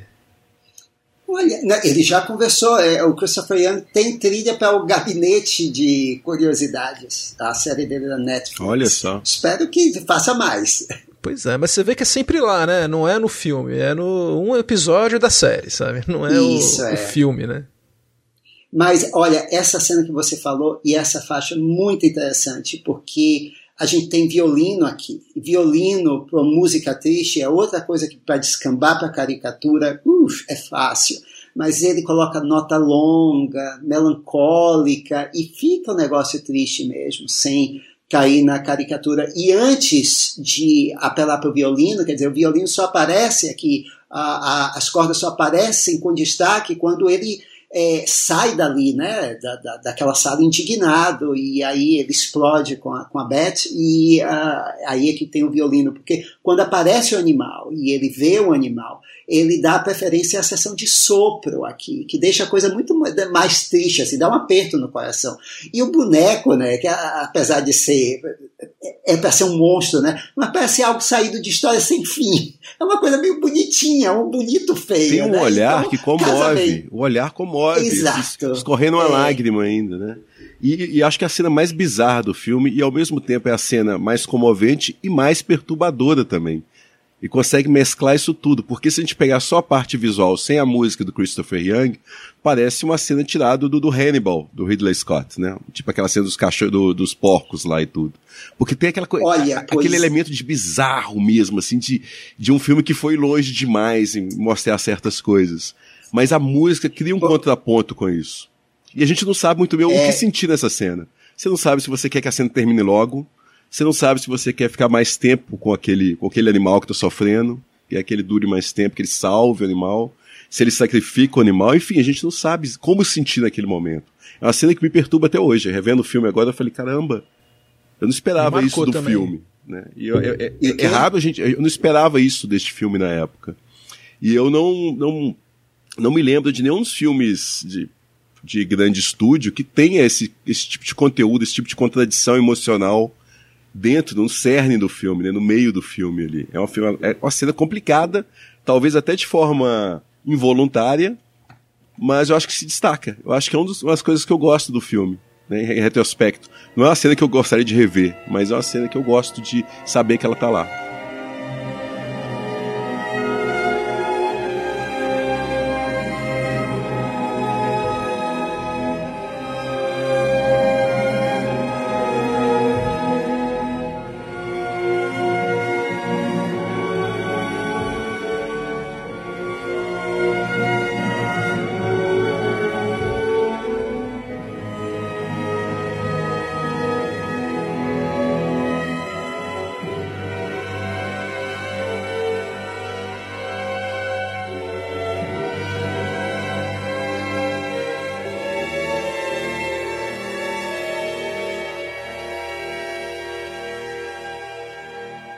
Agora tem uma outra coisa sobre essa cena, que aí você falou do Silêncio dos Inocentes, que foi feito depois, né? Mas assim, tem uma, é uma referência a essa jaula, esse poço, que eu não sei se foi proposital, porque esse cenário é, ele lembra o poço em que fica a mulher galinha no final de Monstros, Freaks, do Todd Browning. Eu não sei. E essa referência vai ficar muito mais clara quando a gente tem essa cena espelhada no final, com o Dr. Bartok. Então, eu não sei até que ponto né, eles fizeram a referência a monstros aqui. Conhecendo o Mick Garris. É um monstro. Conhecendo o Mick Garris e o Frank Darabont, e o tanto que eles conhecem da história do cinema de horror, eu acho que é completamente proposital isso. Não tem como, né? Principalmente por essa cena espelhada que você falou, pelo que acontece com o Bartok depois. É, o final é freaks total, né? E é realmente, acho que é, uma, é a cena. Quem vê o filme a primeira vez, acho que marca, né? Como a gente já tinha visto, né? Não sei se o cachorro, o efeito envelheceu mal tal. Eu, mas eu gosto dele ser um, um boneco mesmo, né? Não ser um CGI, né? Ele estando lá, a gente tem uma outra. Uma outra dimensão, né? Tem mais. Tem mais é mais palpável, né? Eu acho que CGI tátil, às é, vezes aquela estraga. coisa tátil que, que é, o CGI perde. É. Isso é uma coisa Sim. disforme também, não tem aquela forma específica, né? É uma coisa meio parece que não tem ossos assim, então a gente não consegue determinar exatamente se é uma coisa bem feita ou mal feita. É, uma Fica no limite, mas isso é legal também. De lá da máquina, é. né? Aí a gente fala, vocês falaram já, citaram que os efeitos desse filme são piores do que o primeiro. Eu não acho que são piores, eu acho até que, do ponto de vista técnico, eles são mais elaborados, mas faz diferença na forma que você filma esses efeitos. Entra a mão do diretor em saber de como filmar um efeito visual, né? Nem sempre o técnico, ele quer mostrar o efeito e ele mostra de forma mais explícita possível neste filme. Mas o diretor consegue filtrar o que mostrar do efeito visual. Eu acho que é aí que está a é, diferença. O Cronenberg é. valoriza muito. Tudo que acontece na música, a gente, dos efeitos, é filmado com muito. E com todos os filmes do né? Cronenberg, né? Tudo que tem de gore nos filmes do Cronenberg, de cabeça explodindo, ele sabe exatamente quantos segundos mostrar daquele efeito visual ali. Ele tem essa sensibilidade. E como, é, e o tipo de luz que ele quer ali, né? Tudo, enquadramento Sim. e tudo, e assim, é o som, a, a, forma como ele vai encaixar a música do Howard Shore na, na cena. E sabe o que é mais legal? A gente sai de um filme do Cronenberg, desse período da década de 80 e da década de 70, é, com a impressão de que a gente viu muito mais gore, muito mais sangue, muito mais tripa do que realmente tem no filme. Porque ele consegue extrair esse poder de cada, de cada momento, né? E você vê Sim, um filme igual essa música 2, depois de certo ponto você começa já a ficar meio que anestesiado com, com a forma explícita como é mostrado essa aquela nojeira toda. É, e o Cronenberg, os filmes dele são dessa época, né? Mostra uma Toronto muito urbana, muito clean. A cidade costuma ser uma cidade super moderna, bonita, e ele faz um, assim, os efeitos mais nojentos. Aqui, ao contrário, você vê uma empresa que ela não é filmada como. Não parece que é um lugar super moderno. Parece que é um, sei lá, um armazenzão aí, né? Que, que tá lá e não acho que ele valoriza nem, nem os cenários. O Chris é, foi Wallace, interessante né? você dizer isso, porque o filme era para ser filmado também no Canadá. Só que não acharam nenhum uh, estúdio, nenhum set é, uh, grande o suficiente para uh, fazer aqueles cenários onde está o teletransporte, etc. Então aí eles filmaram mesmo em outro lugar. Mas é, é isso, eles queriam uh, uma coisa grande, mas uma coisa grande assim, vazia, não tem aquele apuro visual aqui, né? Que é aquele olho clínico literalmente, né? Porque ele é formado em medicina, do, uh, do David Cronenberg. É, o, e coisas simples, tipo, no filme do Cronenberg eu tenho certeza que a gente lembraria, lembraria do logo da Bartok e tal. Nesse filme a gente não lembra, é uma empresa sem identidade nenhuma, né? É muito muito curioso isso. O filme é passado nela, né? Então acaba sendo meio perdido isso, né? Não, é assim, agora que você falou, a direção de arte, parece de um seriado de TV. Podia ser qualquer coisa saída de um episódio de MacGyver ali. Pô, é uma empresa bilionária, né? Investindo em teletransporte, né? De seriado de TV. Eu me sinto no. É, eu, não, vendo o filme, me sinto, sei lá, visitando a fábrica da melhoramento, sabe? Tipo, uma editora. Mas... Mas vamos agora para a nossa primeira cena de nudez no filme que é basicamente o Martin usando um teletransporte para ter um orgasmo. E infelizmente o Christopher Young não fez música de orgasmo. É, o Martin ele começa a testar mais, né? O, ele só para ter uma cena nele lá também, né? Porque ele só se ele se hackeia, vai, ele pega o mapa dele. Isso escaneia, vai ser mais pra frente, é, né? Ele se escaneia. Ele se escaneia. É. E é. também tem cena Mas a forma como ele se escaneia, a atuação do Eric Stoltz ali, parece que ele está realmente ali fazendo outra coisa. É Patrick Bateman, parece um psicopata americano, tirando um, um, body, um escaneamento do corpo lá. Mas tem uma cena que ele tá transando lá com a, com a princesa Vespa, Daphne Zuniga, que Daí tem música do Christopher Young, que é o tema do Martin, mas é um tema romântico também. É a música, é o segundo tema do filme.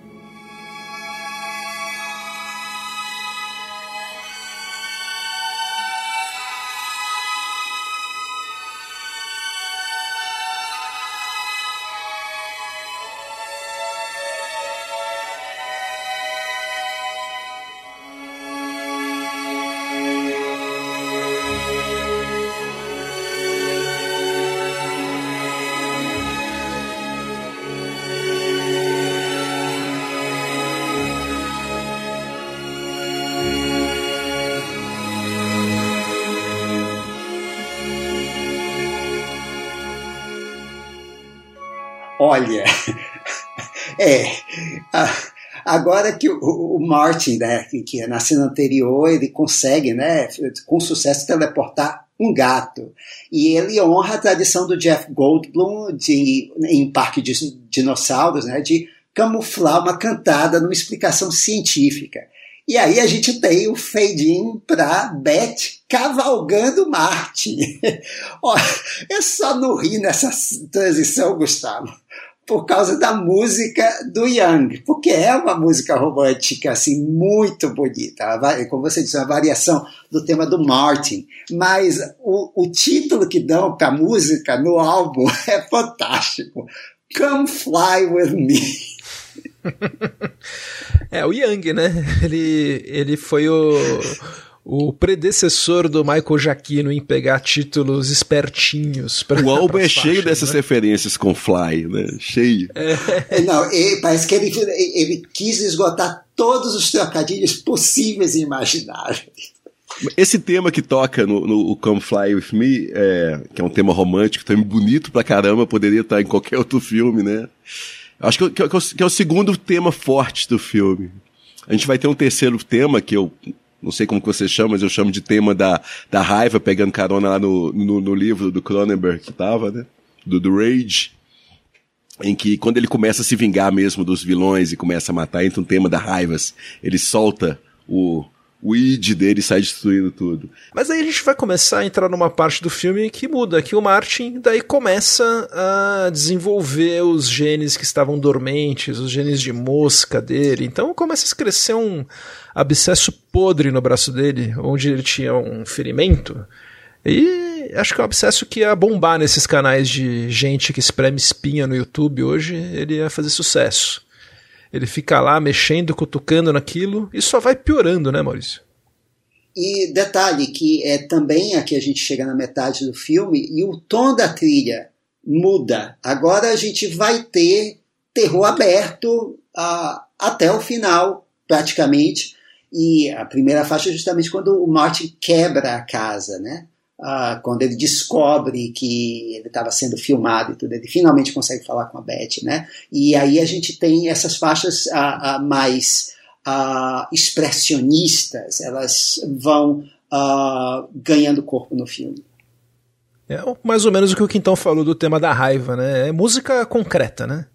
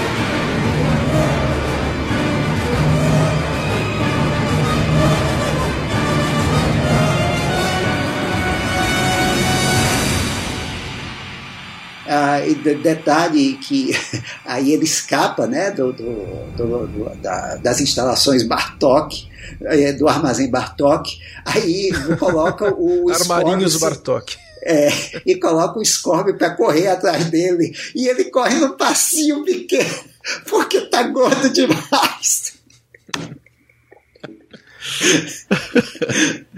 Não, ele dá um cacete no Scorpio. E aí a gente vê o efeito dos unidos. De, é, e aqui a gente tem o efeito dos unidos de mosca pela primeira vez na trilha do Young, né? Depois do início. É, ele começa a experimentar mais com as orquestrações aí, né? Ele, que é uma coisa que ele costuma fazer nas trilhas, né?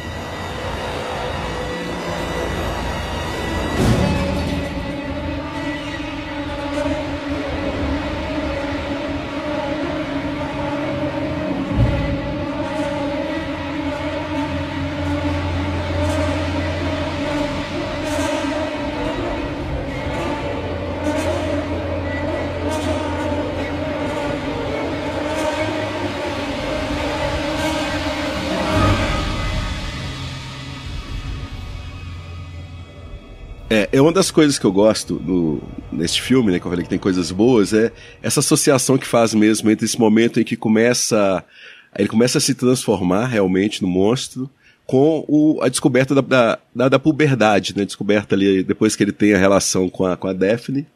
Como é que ela chama no filme mesmo, a moça? Beth. Beth, Beth Logan. é.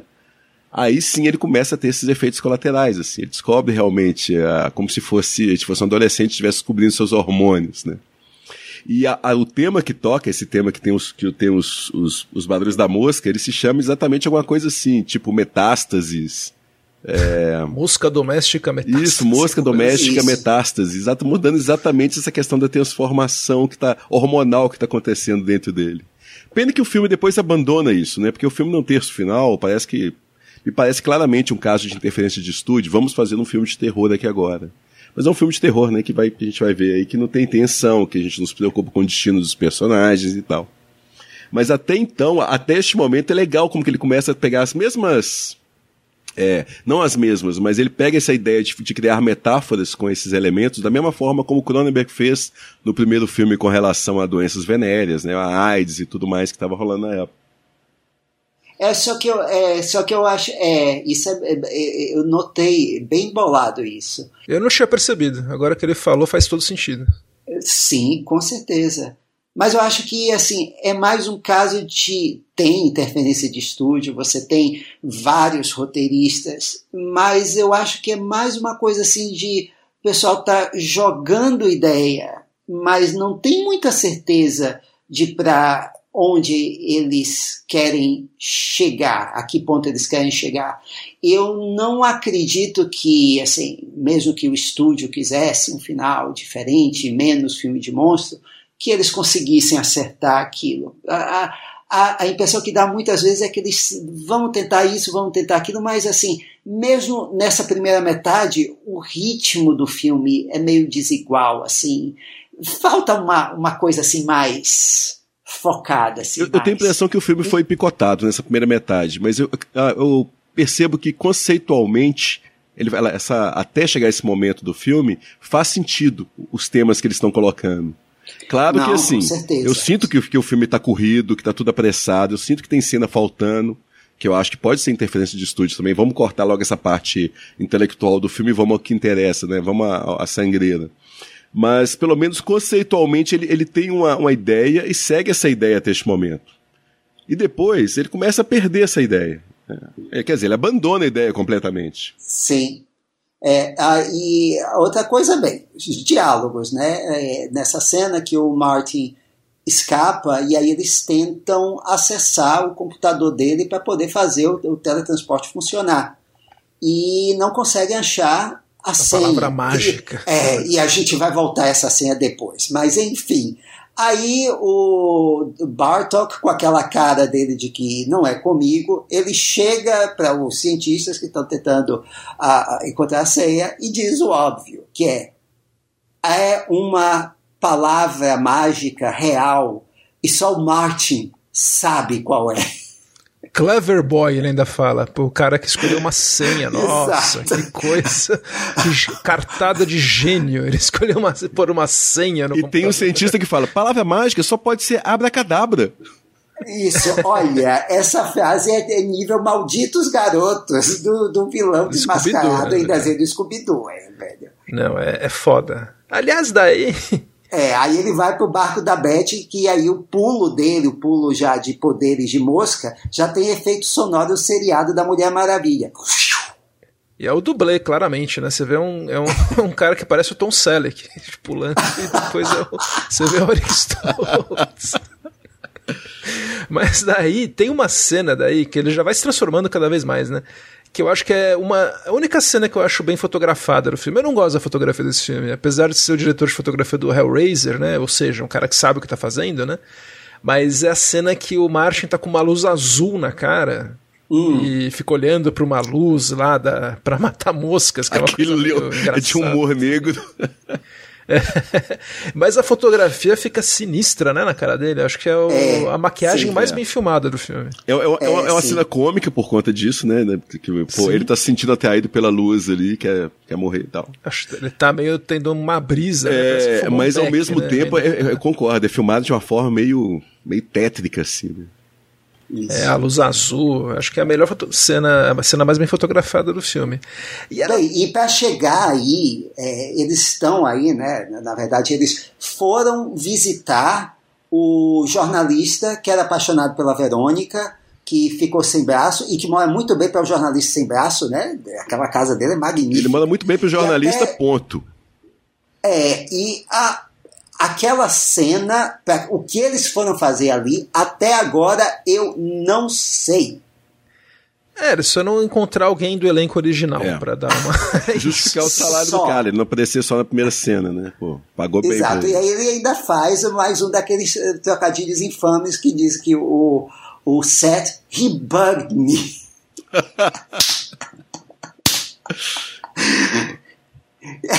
e, e aí, aí eles vão antes, é, quer dizer, antes dela dormir ali no motel com ele lá, que eles estão é, voltando, né? É, ele tenta fugir. É, é tosca ele, essa cena. Fica, é, ele se desespera e corre é, colina abaixo, mas aí, uh, então, aqui tem um outro tema que eu gosto muito, que é, é o tema mais, é a versão mais hermaniano do, do tema dele aqui, é, com aqueles violinos bem, bem estilo Bernard Herrmann uh, em O Corpo que Cai, e que vai aparecer depois no clímax do filme.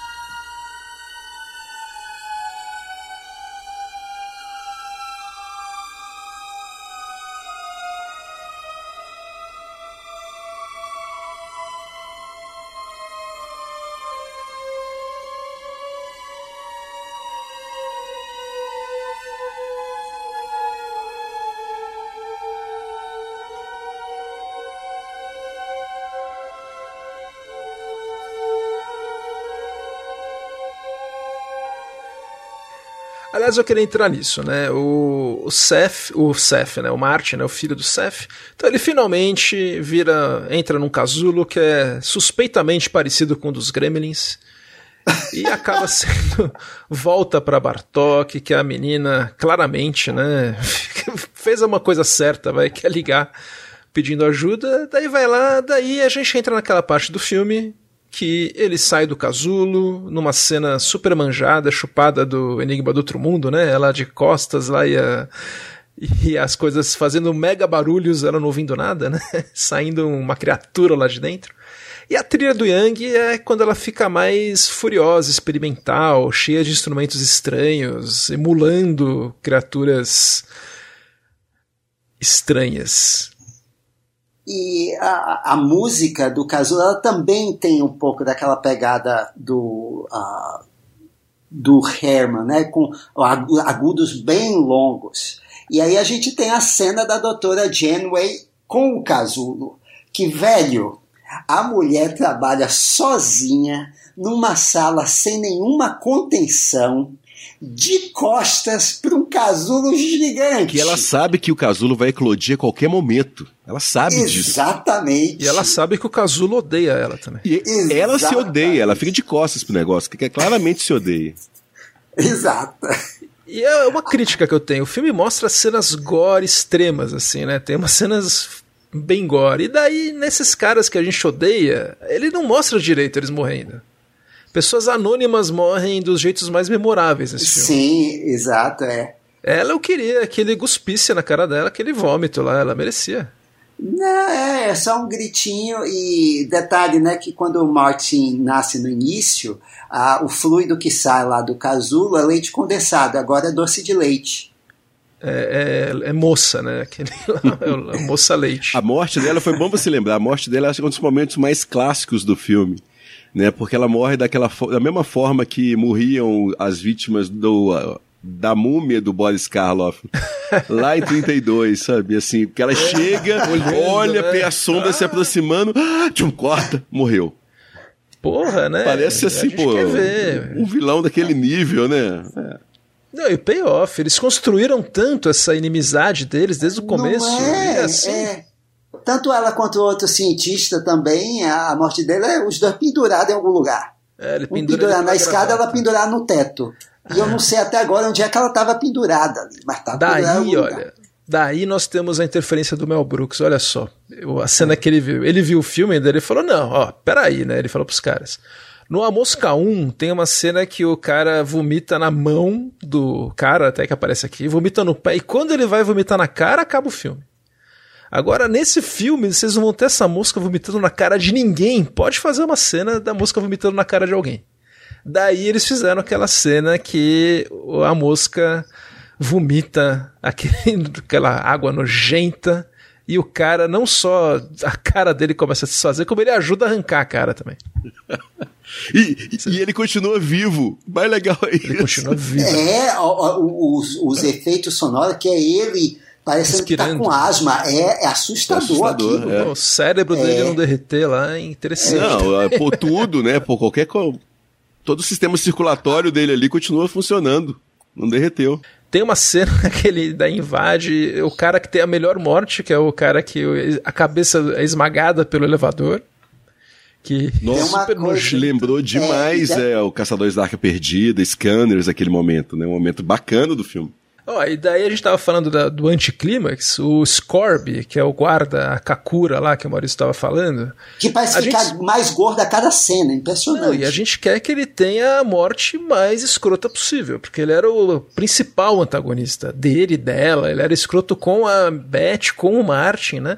Daí é uma morte super assim, que ele meio que quebra os ossos do cara. Meu, era para ser uma morte a melhor de todas. Eu acho né? que ele que, é ele que tinha que ficar com, com o destino do Bartok. Ele que deveria ter transformado aquele monstro. Ele merece aquele sofrimento, mais é, do que o Bartok. Né? É, o Bartok, sei lá, podia ter alguma coisa relacionada a dinheiro, mas enfim, aquele ali. Não, podia fazer uma coisa, exato, os dois terminarem juntos, estilo centopeia humana. Lambendo, cheirando o outro, é. exato. Agora, é, agora, a gente falou né, no início sobre coisas uh, legais nesse filme. Você falou da, da sequência do, do guarda que tem o rosto derretido.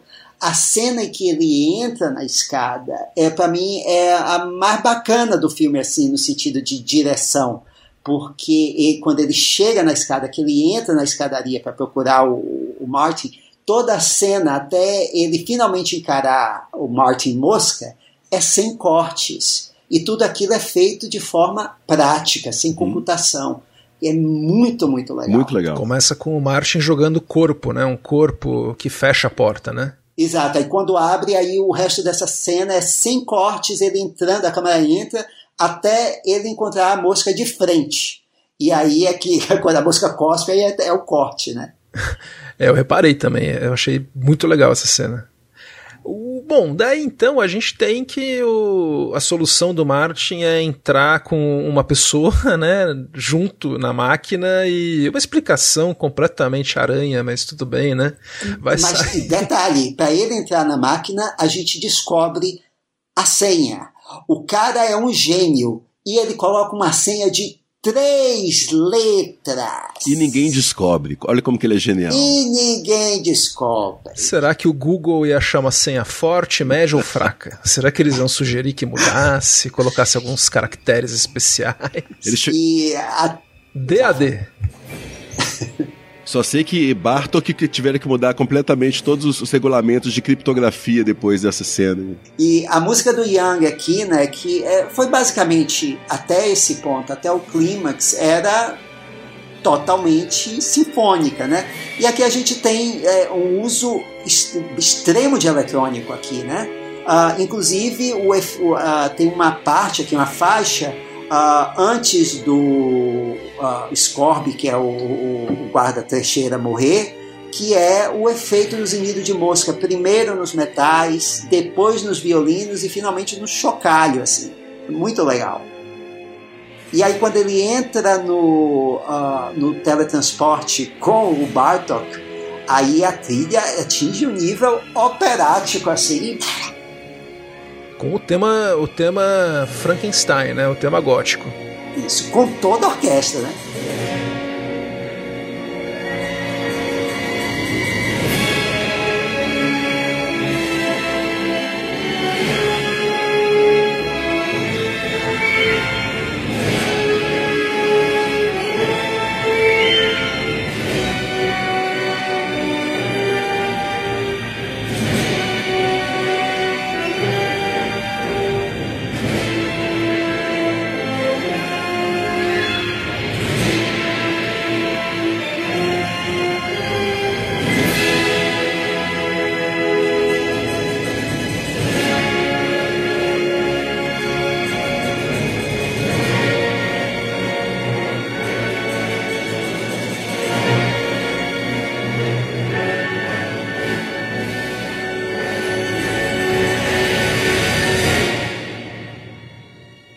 Que não, o que não, a... não dá para comprar depois que a gente vê a mosca. É, Aí são duas coisas legais, né? Uma que ele não, não imita o visual do primeiro filme. O monstro é diferente. Mas é impossível você conceber que aquele monstro com aquele visual vai voltar a ser o Eric Stoltz. Não, não, não, não, não tem assim, menor a sentido. ciência por trás daquilo não faz o menor sentido. Não só não. a ciência, dramaticamente nada faz sentido, visualmente não faz nada, sentido. Nada. Porque é. cria-se outro, e... outro casulo e quebra o casulo e tá o Eric Stoltz lá dentro, bonitinho assim. Eu acho que ia ser muito louco, ia ser mais honesto se quando ela começasse a tirar ele, saísse o Jeff Goldblum. Ou a, a Dina Davis. A Dina Davis. E daí a gente tem, na minha opinião, a cena mais perturbadora do filme. Eu fiquei, como eu falei, perturbadíssimo por essa cena quando eu vi era criança. O, é o pior castigo que eu acho que eu já vi num filme de terror. O pior final que alguém teve. É virar aquele monstro comendo aquela aveia cremogema lá que ficam dando. Com um bocado de gente olhando isso, exato. É, aquilo é Freaks total. É o fim de Freaks. Cara, é. Eu, é o destino que o Jair merecia. Eu Comer miojo batido escolher. no liquidificador, né? No mixer. É, e, com, e lá com aquele jeito lá, virar um monstrão tal. Nossa, seria sonho. Mas enfim, né? Daí a gente tem uma faixa. Quanto a gente tivesse cena horrível, né? Tem o tema do filme, o gótico mesmo, mas daí já com uma percussão bem forte, né? É, é um monstro impactante. Eu acho que funciona bem, viu? A, a trilha ajuda a cena a ser forte. Não sei se só eu acho essa cena perturbadora. Mexe com vocês? Eu, eu acho mais assustador porque a cena do cachorro. Eu acho mais que me perturba mais. Essa aí me parece um replay e a gente odeia aquele, aquele sujeito que tá ali, então tem uma certa, uma certa sensação de, de dever cumprido no final da história, mas eu não, não, não me perturba tanto igual a outra. A outra do cachorro eu acho mais Puta, me perturba quase nível a mulher que vira robô no Superman 3. Assim. Não, não, não. Aí, ali é Nunca, é nível trauma, impossível, não, não, não, tem jeito. Ali, ali é nível trauma. Total, nada, total. nada, absolutamente nada. Nada. Só, só, uma coisa me provocaria um trauma igual. É se eu visse naquele é, aquele Carrie 2, criança, a personagem da Amy Irving morrendo daquele jeito. Só aquilo me provocaria um trauma igual. Mas assim, uh, você sabe que até assistir de novo esse filme, o que eu mais lembrava era do Eric Stoltz é, cavocando a ferida dele lá, que vai Escrevendo sair do cravo no YouTube, sim. Exato, é, era o que eu mais lembrava. Não, não lembrava muito da, da, da cena do cachorro e, te juro, não me lembrava do final. Nossa, eu lembro. E você vai ver no YouTube, tem um monte de comentários de pessoas que acham essa cena perturbadora também mas é, é, ela é bem feita em si, eu acho. É, ela, ela é feita para ser perturbadora, mas eu acho que como ela, ela, repete o que a gente já viu antes, uhum. com o personagem com o qual a gente tinha maior identificação, né? Tinha maior compaixão, eu acho que perde-se um pouco aí. Mas, assim, tematicamente é legal você ter o, o bookend ali, né? Do que foi contado é, antes. acho que é, é aquele He Had é, Coming. Agora, você falou do, do Alex Stoltz cutucando é, o Eric Stoltz é um cara que já tinha essa experiência de trabalhar com muita maquiagem, né? Vocês lembram daquele filme do Peter Bodanovich que ele fez, o Marcas do Destino? Acho Clássico, que é isso, né? Marcas do Destino, Mask. Mask, com a, com a Cher. E ele passa o filme todo com aquela maquiagem pesadíssima, né? Que parece que tá pesando a cabeça dele, vai querer bater em algum lugar a qualquer momento. Assim.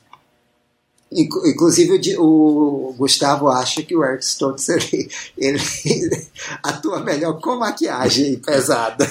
Descobriram isso depois, né? Ele, que ele sumiu.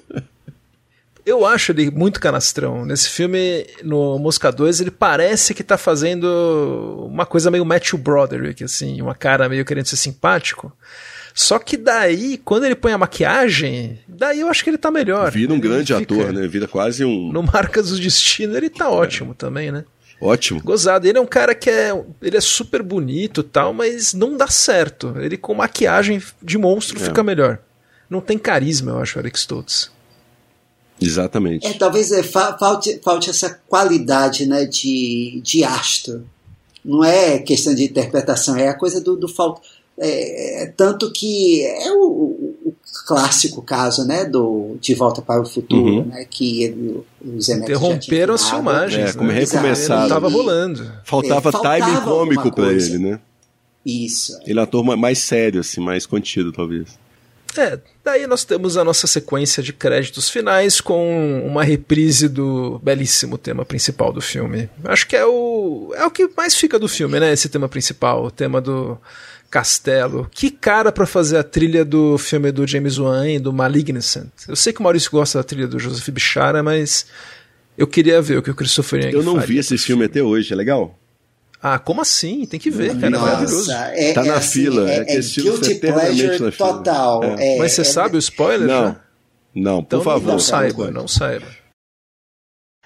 E bom, é isso, né? A gente espera ouvir mais do Christopher Young. Eu sei que ele está envolvido agora num filme de terror que vai ser o Abdul, que chama, ou Abadul, uma coisa assim que é um filme de terror, né? Ele tá meio que, que preso nessa, né? Ele também vai fazer agora a, uma trilha pro Nosferato, do Murnau. Então ele vai fazer como o Philip Glass fez já pro Drácula. Oh, ah, eu achei que ele fosse trilha. fazer a trilha do Nosferato do que o Robert Eggers vai fazer, não.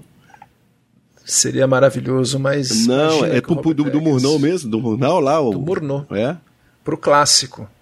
Que bacana. Então acho que é uma coisa que ele vai vai vai brilhar muito a cara dele. Aí, né? gente, mais uma, uma sugestão para vocês aqui ao vivo. Faça um episódio sobre essas trilhas desses filmes mudos.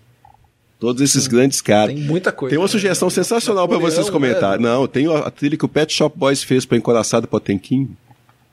Nossa, é verdade. Fantástica. Jorge Moroder fez para Metrópolis. Essa é legal mesmo. E o é, a do, a do Pet Shop Boys ela é questionável, mas essa é legal. E é isso, então. A gente tem mais alguma coisa para falar da Mosca 2? Quer dar algum recado final para os nossos ouvintes? Bom, a gente falou tanto tão mal do, do, do Mick Garris aqui, coitado, ele não merece. Eu recomendo que os ouvintes aí, então descubram esse podcast dele, Post-Mortem, que eu acho muito, muito legal. Ele é um entrevistador muito legal, é um contador de histórias muito legal.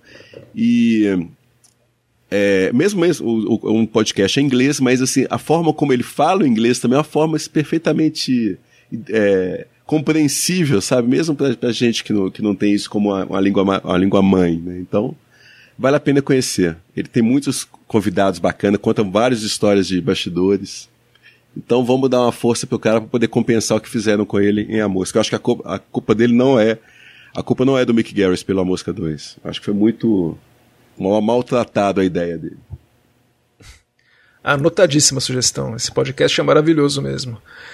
E é isso, né, Maurício? Mais uma vez a gente agradece a presença do Carlos Quintão, o tempo dele, a disposição de ver esse filme. Ele até passou o link do filme pro Maurício. Obrigado mesmo, viu, Quintão? Pô, agradeço demais o convite. Tô sempre à disposição, adoro podcast mesmo. Gosto demais, daqueles que eu toda segunda-feira eu tô lá esperando. Deveria ser semanal, tá? Deveria ser semanal, ah, a reclamação mas... que eu tenho. É uma sacanagem esse negócio de fazer a cada mas... 15 dias. É uma sacanagem e isso. o tempo, cara, e o Pô, tempo. Tempo é coisa. Temos, temos, temos vidas, temos vidas. Eu, Vida é uma coisa vidas. tão efêmera. Não, não, temos contas a pagar. temos boletas chegando. Mas enfim, que quinzenal que, que seja, é maravilhoso, é fantástico. Adoro esse podcast de vocês. E é sempre um prazer ouvir, sabe? Muitas vezes eu tô lá xingando vocês pelas opiniões, assim. Eu tô, tô, tô eu tô ouvindo aqui o episódio do. O segundo episódio do, que vocês gravaram sobre Spielberg, né? no dia que a gente tá gravando aqui, eu tô, comecei a ouvir. Ainda não cheguei nos comentários sobre a lista de Schindler, mas eu espero passar raiva com o Maurício. Ah, mas você eu vai espero passar raiva, raiva, com o Maurício. Então prepare-se. Muita raiva. Você e toda a torcida do Corinthians. Se eu sou dele começar a queimar, lá... sou eu. Não, a gente combinou na gravação, eu pedi, deixa eu falar tudo, daí depois você fala. Mas, é. Porque se ele começasse a falar, ia arruinar a experiência do Eu acho que eu vou pular. O tema do Quanto tempo que ele fala, mais ou menos, minutos? Acho que dá pra pular isso. Não, é só no final. O Gustavo é só no final. fala tudo. Só no final dá até assim. pra colocar os 15 segundinhos assim. Isso, é. Eu vou passar muita raiva. Pois é, mas enfim. eu passo raiva, mas com muito amor é nóis, é nóis. E é isso, né, Maurício? Falar Obrigado, em Spielberg e, e, imagina, um prazer imenso. Então. Obrigado a você, Quintal.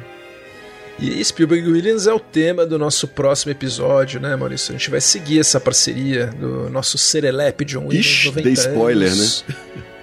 Tem spoiler. O cara vai fazer no próximo episódio Minority Report, Inteligência Artificial, O Terminal e Catch Me If You Can, que eu não lembro como chama em português. Prenda-me se for capaz. Olha, é... como, como eu não vi isso? e quem viver verá. Então, primeiro podcast de 2023 vai começar com muita boa companhia. John Williams e Steven Spielberg. É isso, né? Até daqui a 15 dias, até 2023. Eu sou Gustavo Camargo, até a próxima. Tchau. Sou Maurício Selman, obrigado. Próximo episódio e um excelente ano novo.